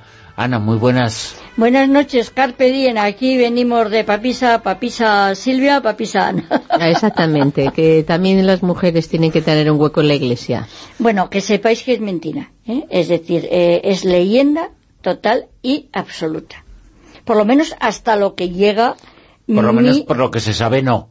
Es un mito, pero Pues es no que es, no, no es se real. sabe nunca, porque Mm. si resulta que si salen documentos antiguos y es una fuente histórica, es verdad, pero parece ser que las fuentes con las que se cuentan, pues eh, son, eh, son mentira. En primer lugar, mm, el Levítico 21.20 prohíbe el orden sacerdotal a los hombres no enteros. Y obviamente a las mujeres ya ni hablamos porque sabéis que ni existimos en, el- en las sociedades antiguas, como no teníamos voto, no, vamos, no hemos votado hasta el año 1970 y algo por aquí, pero en el mundo antiguo no valían más que los que podían, eh, no ponían, no tenían entidad política. Hay una pregunta. ¿Hombres no enteros se refiere a...? Que no tenían... Que no tenían su cosa, ¿no? Colgando. Eso. y para eso... No tenían los pendentes. Jolines, y consideraban que un hombre no era entero por eso. O sea, los eunucos no podrían ser nunca. Es que eh, un hombre es un señor que tiene el sexo completo, tiene pendentes más ascendente. claro, y que si no lo tienes, pues efectivamente eres, eres un eunuco y entonces no eres un hombre. Que son las posiciones y lo que la historia nos eh, A mí dice, me ¿no? importa un pito, yo como lo, lo mío Nunca no, mejor yo entiendo dicho. de lo nuestro, efectivamente. Pero eh, el, el Levítico lo dice así, es decir, si no eh, eras un hombre completo, no podías acercarte a lo sagrado. ¿Por qué? Porque precisamente eh, exi- existían cultos eh, en el mundo antiguo en el cual los sacerdotes estaban castrados y además se eviraban eh, personalmente los niños de 12 o 13 años en el dies sanguin- sanguinis y eh, se dedicaban al culto de la de gran diosa madre de Anatolia que es Cibeles, es el mito de Atis, ¿no? Pe- y eran los gali, que es como se llamaban esos, estos sacerdotes evirados, vestidos de mujer, de- con altos coturnos, coturnos que era una especie como parecido a las drag queen de ahora, ¿no? No quiero decir que todas las drag drag queen sean no hombres o tal, ¿no? Sino que estoy hablando de lo que era en el mundo antiguo y un poco en los símbolos externos de estos sacerdotes eran parecidos a, las drag queen. El caso es que la leyenda de de, de la, la papisa Juana fue, Pero se remonta mucho tiempo atrás. eh, fue dada por cierta, fue dada por cierta la leyenda hasta el siglo XVI, porque además es muy curioso, porque existen eh, sillas perforadas que se llaman, eh, creo que son, eh, se llaman sillas curiales. Y a propósito de estas sillas, resulta que se sitúa a la papisa Juana entre el, más o menos León IV, eh, que fue nombrado papa el 17 de julio del 855, y la elección de Benedicto III, que se sitúa entre medias el Papa Anastasio y hay más o menos un poco de descolocamiento de lo que son las listas de papas, con lo cual se, se puede meter, digamos, eh, eh, el inciso este de meter por medio alguien que podría ser em, una mujer que eh, también se identifica con eh, el nombre de la autoritaria Marocia, que era la madre de Juan XI, que era una mujer que los tenía muy bien puestos y mandaba en el Vaticano en vez de mandar em, su hijo solamente y directamente se relaciona que puede ser este personaje el que dio lugar a la leyenda de Papisa.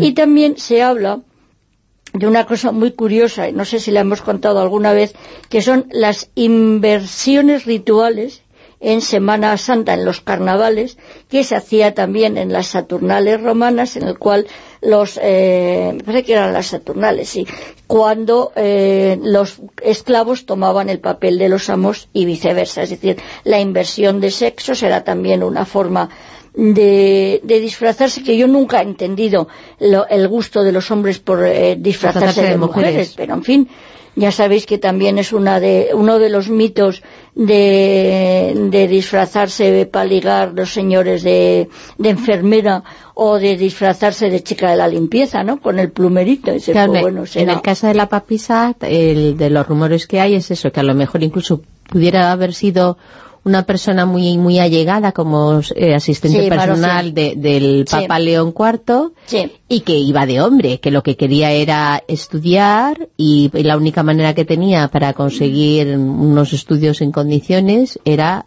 eh, hacerse pasar por hombre. Bueno, eso es le- lo que le pasa precisamente al... teni- se llamaba Johannes Anglicus y era un monje que era, era una chica, ella me creo que era hija de, hija, hija de un monje y el padre la enseñaba obviamente, ¿no?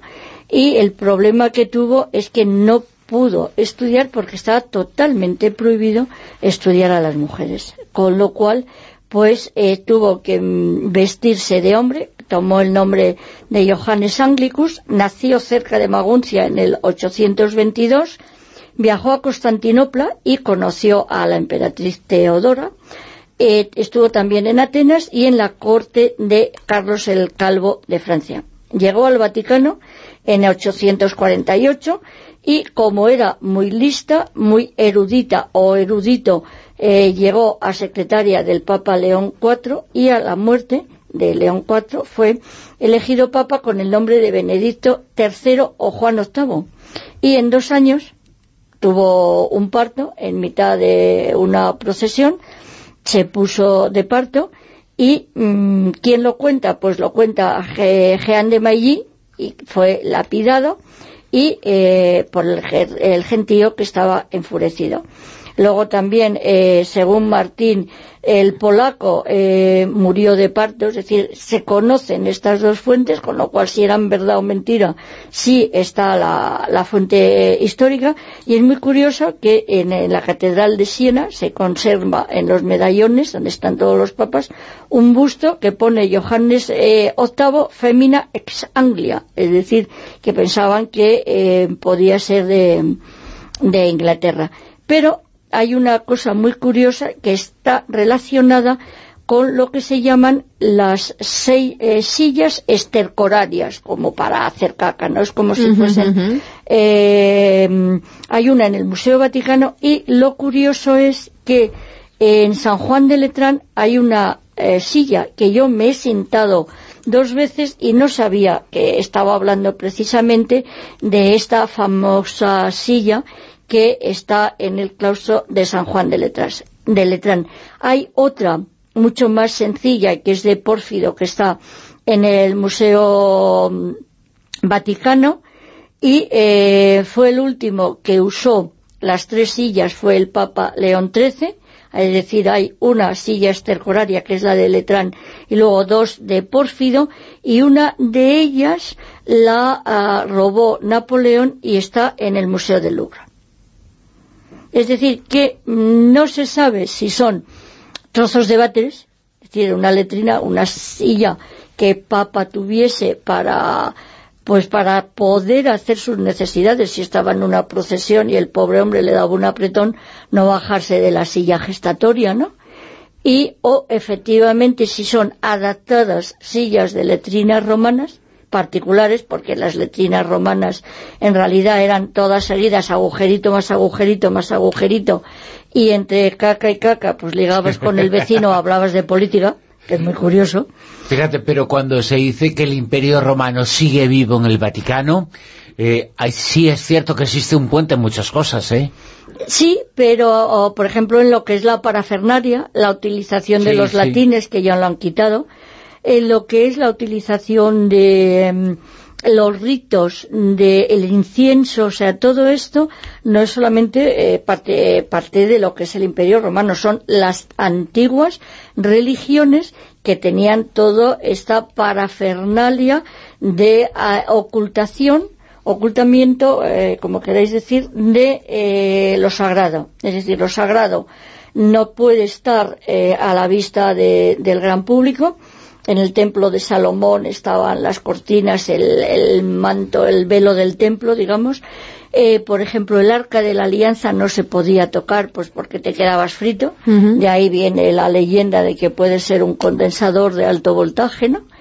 y eh, había que tocarla eh, los levitas, me parece que son los que la llevan, con la mm, un calzado especial aislante y además tenían que estar purificados y toda esa parafernalia de las religiones antiguas, incluso la ocultación de lo que es el, el, el Santa Santorum que se conserva en la Iglesia Ortodoxa, que tiene eh, unos velos que se cierran en el momento de la, con- de la consagración, con lo cual sí se conserva toda, repito, la parafernalia de las grandes religiones antiguas. Por lo tanto, no podemos hacer un juicio de la historia sobre la papisa Juana porque no existió la papisa Juana. Existe la leyenda. Claro. ¿Y de dónde viene esa leyenda? Eh, liga con esa prohibición eh, del Levítico de que los hombres no enteros eh, no podían ser papas, con lo cual parece ser, parece ser, y por aquí tengo los datos, que eh, lo han quitado los últimos papas el hecho de que efectivamente tenían que palparles y tenían que, que, que decir se sentaban en la sillita y se les metían sentaban mano. donde fuese y decían duo sabet et bene pendentes, es decir, tiene dos y además cuelgan perfectamente. Con lo cual, lo de la frase en latín es eh, muy, divertidis- muy divertida, pero es así, ¿no? Es decir, duo sabet et bene pendentes, con lo cual es entero y por tanto puede ser papa. Jolines. Ea, que te tocan, no, dice, no me toques, bueno, no digo el taco que luego me riñen. Le, le hacen la revisión. Sí. Y si no tienes dos pendentes, pues no no no navemos Si se papa. queda con uno y, solo, y- fíjate. y fíjate que ahora dicen habemos papa, pero pueden decir si quieren papa por mis cojones. Ea. Tú has dicho el taco, se pidona lo que te yo. claro y además. Es lo de Sela estercolaria es precioso. O estercoraria. Eh, levanta a los que necesitan, a ver, levanta a los necesitados del polvo y a los pobres del estiércol para que puedas sentarte con los príncipes y ocupar el trono. Salvo 112. Muy bien. ¿Habéis visto qué bonito? Precioso. Sí, es que los textos antiguos son maravillosos. Ana María Vázquez Ois, muchas gracias. Igualmente, Carpe Diem. Fíjate,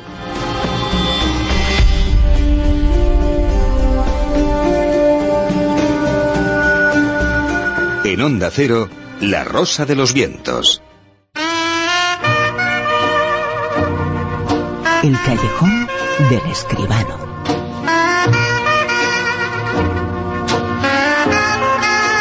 Con José Manuel Esquivano. José Manuel, muy buenas. Buenas noches, Bruno, ¿qué tal? Fíjate, una de las escenas que, que tú elegiste cuando cumpliste mil ediciones eh, del Super 10, Sí. una de las escenas eh, que elegiste como tus eh, preferidas era el comienzo de eh, Point. Ese, eh, ese ejemplo de lo que era la vida, una pelota de tenis en un partido, eh, tocaba la red, la pelota subía, iba izquierda, derecha. A veces en la vida, y lo muestra un poquito la película de la que vamos a hablar, la vida depende solamente de eso, de un hilo, de una edición, eh, pero en ocasiones en esta, la edición también puede ser nuestra y de las personas, ¿no? Efectivamente, justo de eso es de lo que trata la película, es verdad. La, la pelota que pega en la red y alguien la empuja, en este caso, para un lado o para el otro. Eh, cuestión de vida o muerte. La película se titula El Veredicto. Me llamo Fiona May, pero en el tribunal soy su señoría. Siempre estoy muy ocupada. La ley puede apropiarse de tu vida. ¿Vienes a la cama? Mm, mañana es el juicio. Vale. Su señoría a la esperan. ¿Todos en pie?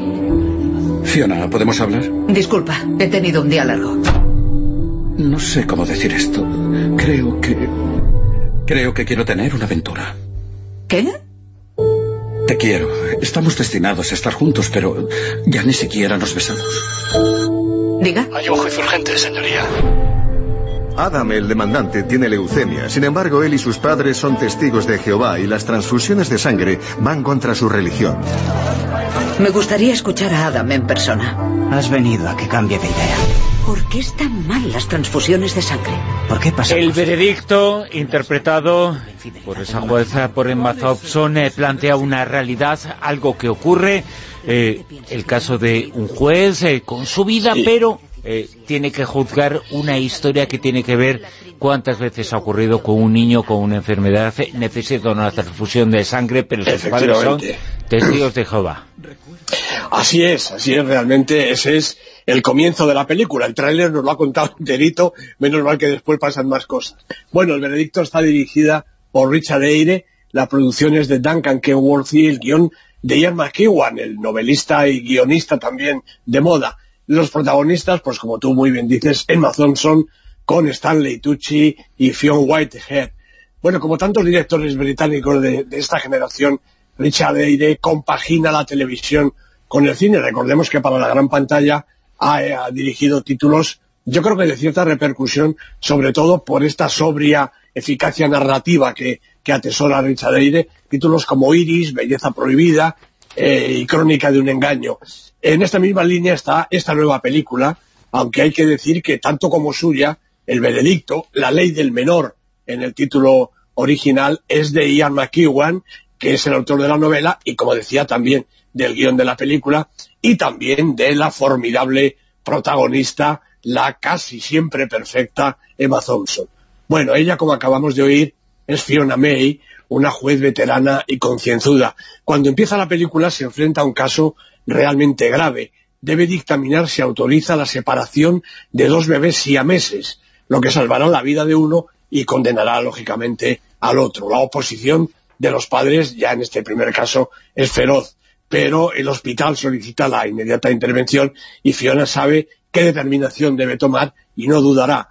Claro, eso no impide que esté preocupada y dolida y que incluso se lleve el agobio a casa. Y no es la primera vez, tanto que Jack, su marido, la acusa del abandono conyugal, sexual también, al que vive sometido por el exceso de trabajo y de dedicación de su mujer. Y la presión llega al máximo cuando a Fiona se le presenta un nuevo caso de dificilísima solución. Adam Henry, eh, un chaval de 17 años, está muy gravemente enfermo, tiene leucemia y necesita una transfusión de sangre como parte del tratamiento. Pero el chico, como sus padres, es testigo de Jehová y la familia en pleno rechaza esa transfusión. Sobre todo los padres, que son fervorosos creyentes, porque Adam es menor de edad por escasos meses y no puede decidir. Y Fiona se ve de nuevo enfrentada a un dilema, hacer que se cumpla la ley, que pone siempre por delante la salud y el bienestar del individuo, o dejar prevalecer las creencias de los progenitores. Y antes de tomar su decisión, eh, Fiona va al hospital a conocer a Adam para hablar con él y tratar de averiguar qué piensa realmente el chico. Bueno, el veredicto, eh, yo creo que sigue siendo mucho mejor el título original, La ley del menor. No es tanto una película eh, judicial, como pudiera pensarse, como una especie de thriller de sentimientos. Por un lado, Fiona y Adam. Si ella decide salvarlo, él le deberá la vida y enteramente su futuro. Por otro, Fiona y Jack. El matrimonio, como ya hemos oído también, hace aguas estrepitosamente. Él está dispuesto a buscar fuera de casa lo que no encuentra allí, y ella no es capaz de gestionar la posibilidad de una existencia distinta, en la que el peso del trabajo no ahogue esa vida conyugal. Y por debajo sí late la fuerza de la ley. El guion describe con la misma minuciosidad el funcionamiento de la judicatura y las relaciones entre los magistrados y los demás miembros del tribunal.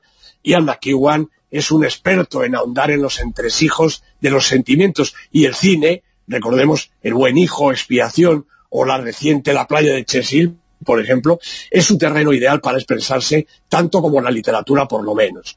El reto es para Richard Eyre, que la verdad es que maneja perfectamente los tiempos y los espacios del doble camino por el que transita Fiona, y también para los intérpretes perfectos Emma Thompson y Stanley Tucci, las escenas que interpretan juntos son una auténtica delicia, y sorprendente el joven Fionn Whitehead, un Adam Henry delicado y lleno de matices. Ellos consiguen que la película se abra a los diversos interrogantes que contiene y que apelan a los sentimientos y a la sensibilidad del espectador. Necesario, muy necesario que el mundo del cine plantee esta realidad y plantee esta serie de hechos. Necesario es eh, que existan películas eh, como esta, como innecesarias son que existan películas como las que vienen a continuación.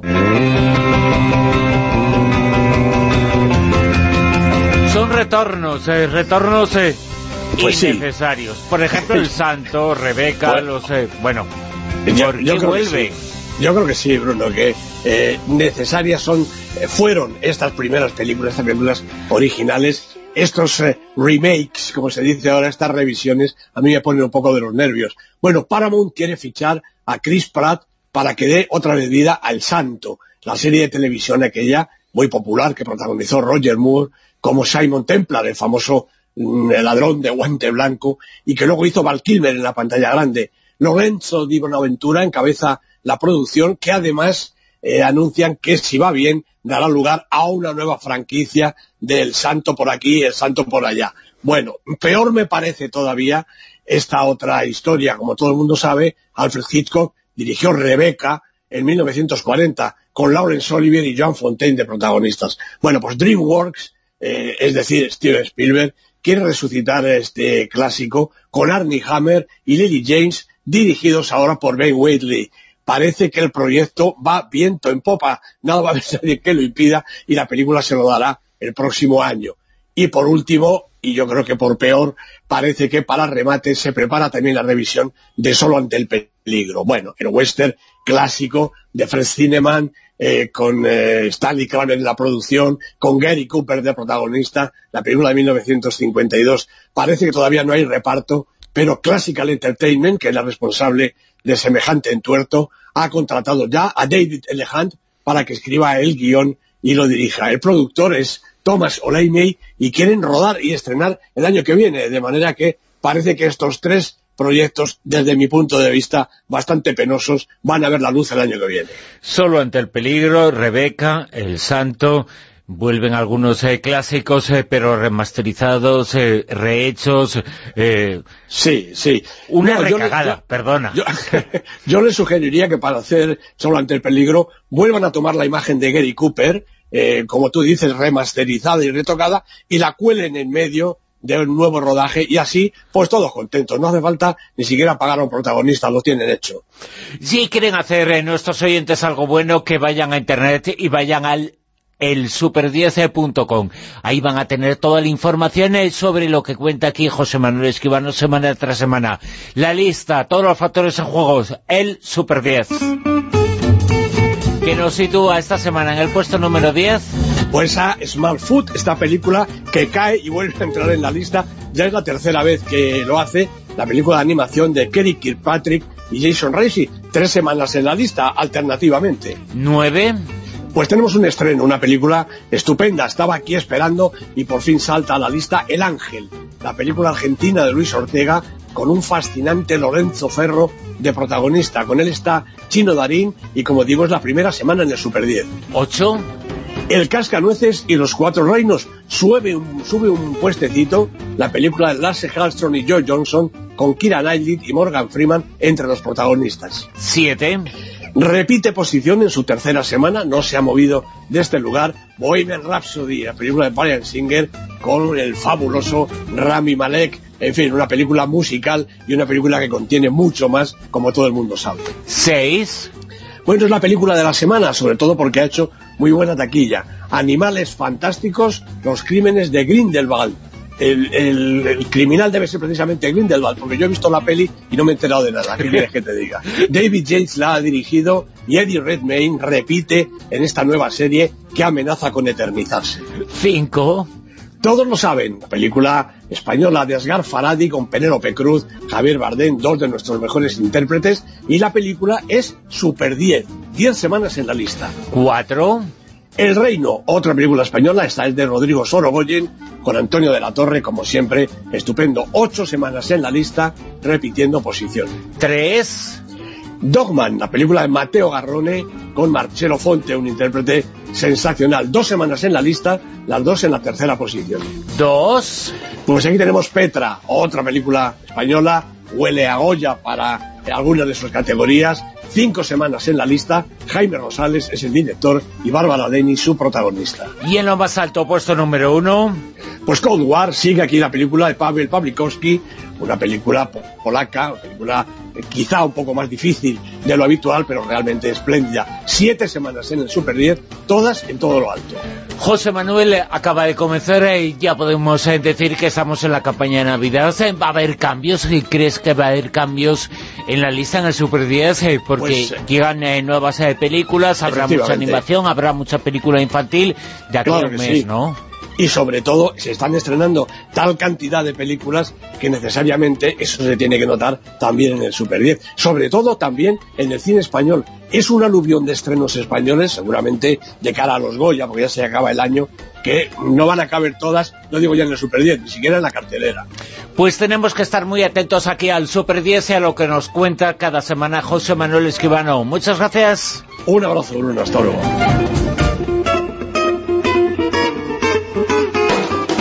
En Onda Cero, La Rosa de los Vientos.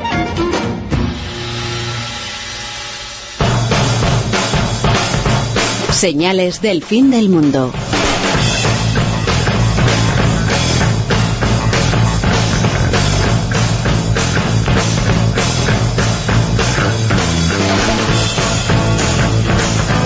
Con Javier Sevillano. Javier, muy buenas, ¿qué tal? Hola, buenas noches, bellezas, ¿cómo estáis? Señales del fin del mundo son las imágenes eh, terribles apocalípticas eh, que nos llegaron desde Haití. Un río de plástico, pero un auténtico río. Millones y millones eh, de plásticos eh, que venían del mar y llegaban a- al interior eh, de la isla. Imágenes terribles. Bueno, pero esa realidad que nuestros océanos están contaminados por plástico es... eh, Evidente. Evidente. Y también... Además que abrir eh, cuando hace poco ha quedado varado también, eh, creo que ha sido un cachalote, en es- y al hacer la autopsia al animal, porque lo que se ha descubierto es que en sus intestinos, sus estómago e intestino, estaba atiborrado de, de fragmentos importantes y grandes de plástico. Qué asco.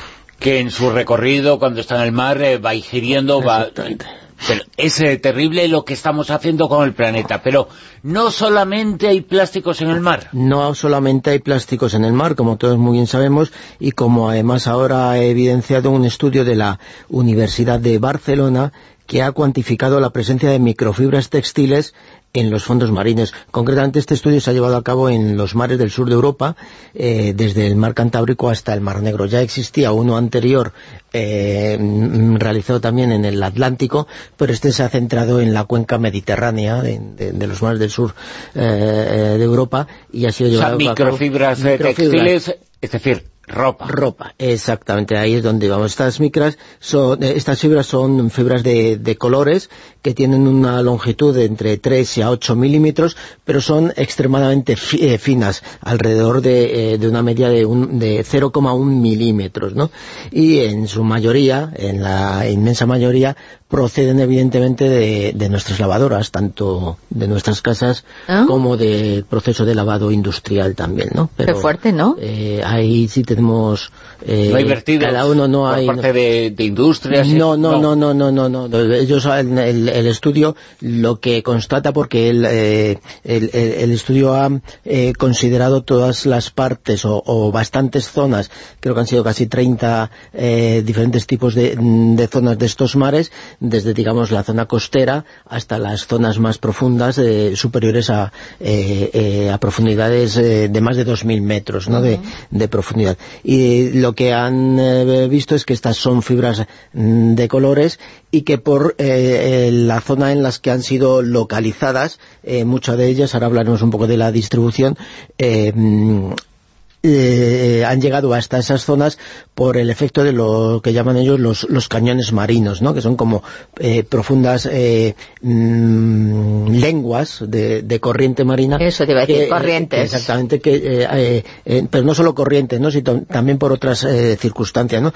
Al final van a depositarse en los fondos más, eh, más, más eh, mm, eh, mm, del mar más más profundo, ¿no? Del, del mar más eh, el, mar, el más mar más abierto, que es lo ¿Y que cuáles son los mares y abierto. Los lugares eh, que están más afectados Bueno, por pues esta de los, ropa en el mar, en los el agua? más afectados concretamente, eh, las densidades más altas de fibras se han encontrado en el mar Cantábrico, seguido del Mediterráneo Occidental y el mar de Alborán.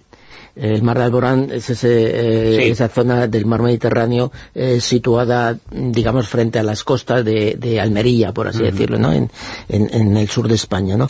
Y las zonas donde menos eh, partículas sean, o densidades más bajas de estas partículas han encontrado, han sido en el Mediterráneo Oriental y, y en el Mar Negro, ¿no? Lo que es- está claro que... O sea, es un problema muy español, ¿eh? Muy español. Bueno, en esta cuestión sí, en, en el análisis de, de- de los mares del sur de Europa, sí es una Sí, zona claro, muy, muy, muy, muy importante, ¿no? Es donde eh, más estamos eh, eh, afectados, por ejemplo, en la zona cantábrica, ya te digo, es donde ellos han encontrado una gran cantidad de estas, mm, las densidades más altas de, de- de estas fibras. O sea, pero el estudio no ha sido en, en las aguas de todo el planeta, sino se han focalizado Ha sido- aquí. ha- Se ha focalizado, ya digo que existía un estudio anterior en aguas aguas eh, eh, atlánticas, pero aquí se ha focalizado en, en las aguas de- del sur de Europa. Vale, de- vale, vale. del- de los mares del sur de Europa, ¿no? De toda la costa Las costas europea. españolas y el Mar Negro. Y el Mar Negro, por así básicamente, decirlo, porque- fundament- funda- sí. fundamentalmente, ¿no? Entonces lo que eh, evidencia es que la lejanía del mar profundo, o sea, el, el mar abierto, no impide que se acumulen fibras, puesto que el, el 20% de, de estas partículas se han hallado en mar abierto y a profundidades superiores a los 2.000 metros, ¿no? Que por efecto de estas lenguas, de estos cañones eh, marinos que ellos que ellos llaman, ¿no? Eh, el fondo de estos eh, cañones submarinos eh, em, han aparecido, o se concentran aquí, mientras que las laderas eh, de, del- de los eh, fondos marinos ma- más cercanas a la costa han aparecido cantidades significativamente, significativamente menores que en estos fondos en, eh, en, en, eh, en mar abierto, por así decirlo. ¿no? Lo que sugiere eh, es que, la- según los científicos de la Universidad de Barcelona que han realizado este estudio, es que estas fibras eh, mm, provienen de tierra, estas, estas eh, fibras, eh, y que eh, se acumulan en la plataforma continental y desde esa plataforma continental son transportadas por diversos procesos, lenguas, en esas lenguas, en esos cañones, exactamente, eh, eh, hasta mm, llegar a unas hondonadas donde digamos que por la eh, eh, profundidad de esa hondonada se quedan ahí retenidas y se van acumulando, por así decirlo, ¿no? Entre esto- estos cañones submarinos son unos, eh, digamos, conductos naturales, por así decirlo, eh, de, de, em, corrientes que unas veces pueden ir eh, entre rocas, entre eh, eh, el propio fondo marino arenoso o, o simplemente por eh, efectos de corrientes eh, típicas de una zona muy determinada, ¿no? Y son los que arrastran desde las eh, plataformas continentales a estas hondonadas. Por eso, en estas hondonadas es donde más eh, han evidenciado que existen estas... Y, es- y estas- esto también lo ingiere la fauna marina. Claro, eso es la historia. El- Claro. el- el- eh, hay un potencial efecto negativo sobre estos ecosistemas marinos en todos los sentidos. No existe a día de hoy un estudio que eh, demuestre que el, eh, esta- la presencia de estos tejidos, eh, de estas microfibras, sean perniciosos, porque no, no, no se puede decir ni que sí ni que no, por no eso se dicen, por eso- no, porque no, no, no hay un estudio, no, es por eso malo, ¿no? ellos dicen que es potencialmente peligroso, pero eh, o potencialmente negativo, exactamente son las palabras, pero porque mm, dicen potencialmente porque todavía no ha habido ningún nadie que ningún estudio que se haya eh, detenido en estudiar eh, la negatividad de la presencia de estas microfibras en, en, en, estas 29 estaciones eh, entre entre 42 y 3.500 metros, que es donde ellos han, han, han, eh, realizado las catas de esto. ¿De dónde, de dónde son estas, eh, estas sustancias químicas? Bueno, pues evidentemente el principal tipo de microfibra es la celulosa, en- tanto en su forma natural como puede ser en algodón y lino, como en, en, eh, celulosa regenerada, como puede ser el, rayón o la viscosa, ¿no?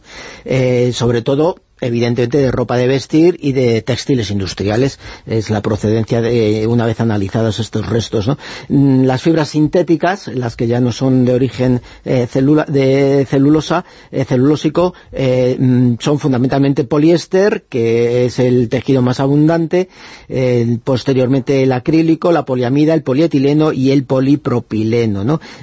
En definitiva estos son restos de plástico, plástico puro y duro. Lo que pasa que Claro, los sí, sí, estudios, sí, los grandes estudios sobre contaminación de, de estos elementos en, en, eh, medio marino eh, están realizados sobre eh, grandes cantidades o grandes piezas o grandes fragmentos relativamente grandes, ¿no? Comparados con estas microfibras tan pequeñas de las que hemos hablado, por eso hasta ahora no se habían analizado, pero es- estos estudios evidencian que no solo está contaminado de grandes eh, pedazos de, de- de- de Sí, de plástico, plástico. sino todavía eh, hay mm, mm, microfibras tan pequeñas, tan pequeñas, que al ir acumulándose en estas hondonadas, pues es cuando uno se da cuenta de todo lo que estamos vertiendo al mar. Lo que pretende este estudio, o, pretende llamar la atención sobre eh, el proceso, mm, tanto eh, realizado en casa como a nivel industrial, del lavado.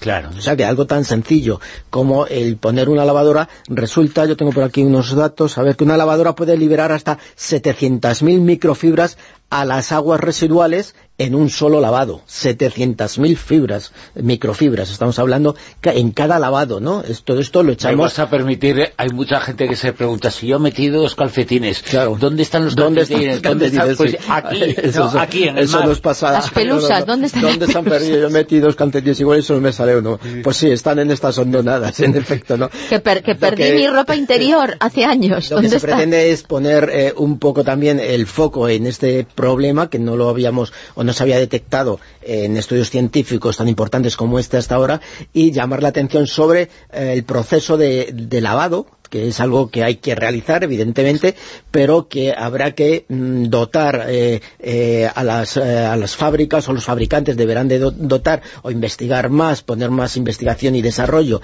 en eh, los filtros que sean mucho mejores, en eh, el agua que eh, directamente de la, lava- de, de la lavadora eh, eh, echamos a las alcantarillas, esas aguas habrá que Eso, es lo más importante. y eh, dotar a las, a las máquinas de unos filtros mucho más eh, importantes, mucho mejores de los que hay eh, a día de hoy, ¿no? Fíjate, Javier, nos has contado en estas últimas semanas, eh, en las señales del fin del mundo, diferentes elementos que se están encontrando y los científicos los están hallando de forma muy evidente. Por ejemplo, en el mar, eh, bidones eh, radiactivos, eh, plásticos, islas de plástico. Tú nos has hablado de esa isla de plástico. Va a haber un día en que en el mar lo único que no haya sea agua.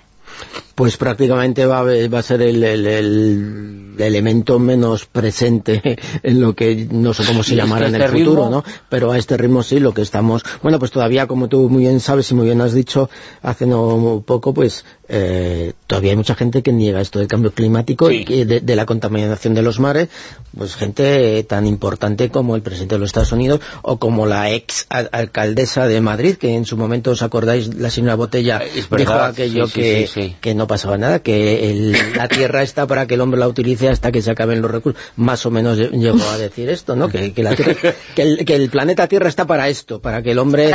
Para que lo destrocemos. Lleguemos hasta, hasta bueno, pues pues claro, con...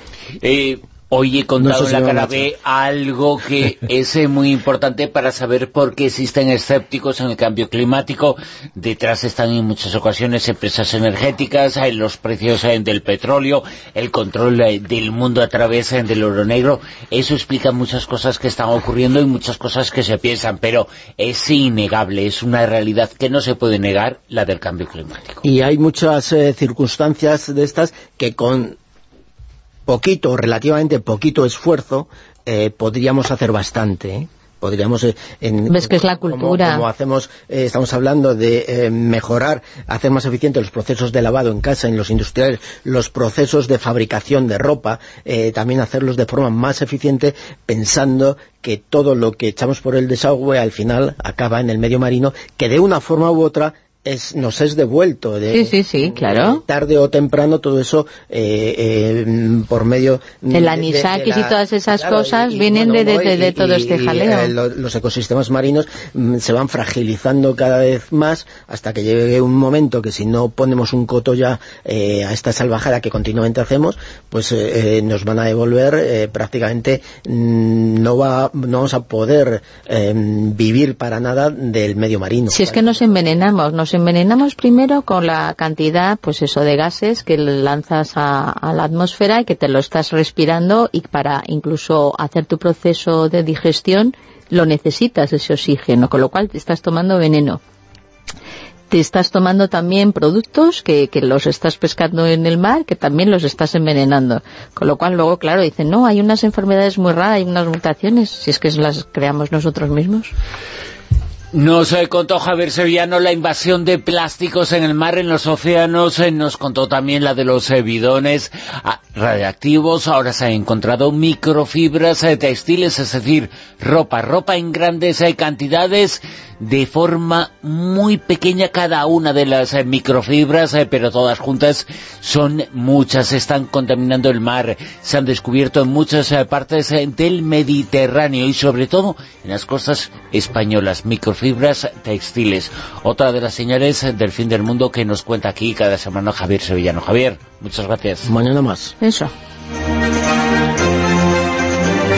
Mañana vuelve La Rosa de los Vientos a partir de la una y media de la madrugada, a las doce y media en la comunidad de Canaria. Os dejamos en buenas manos con el doctor Beltrán, ya llegará después eh, de las noticias en Onda Cero. Ya sabéis lo que tenéis que escuchar. Onda Cero, esta cadena de emisoras. Gracias. Hasta mañana.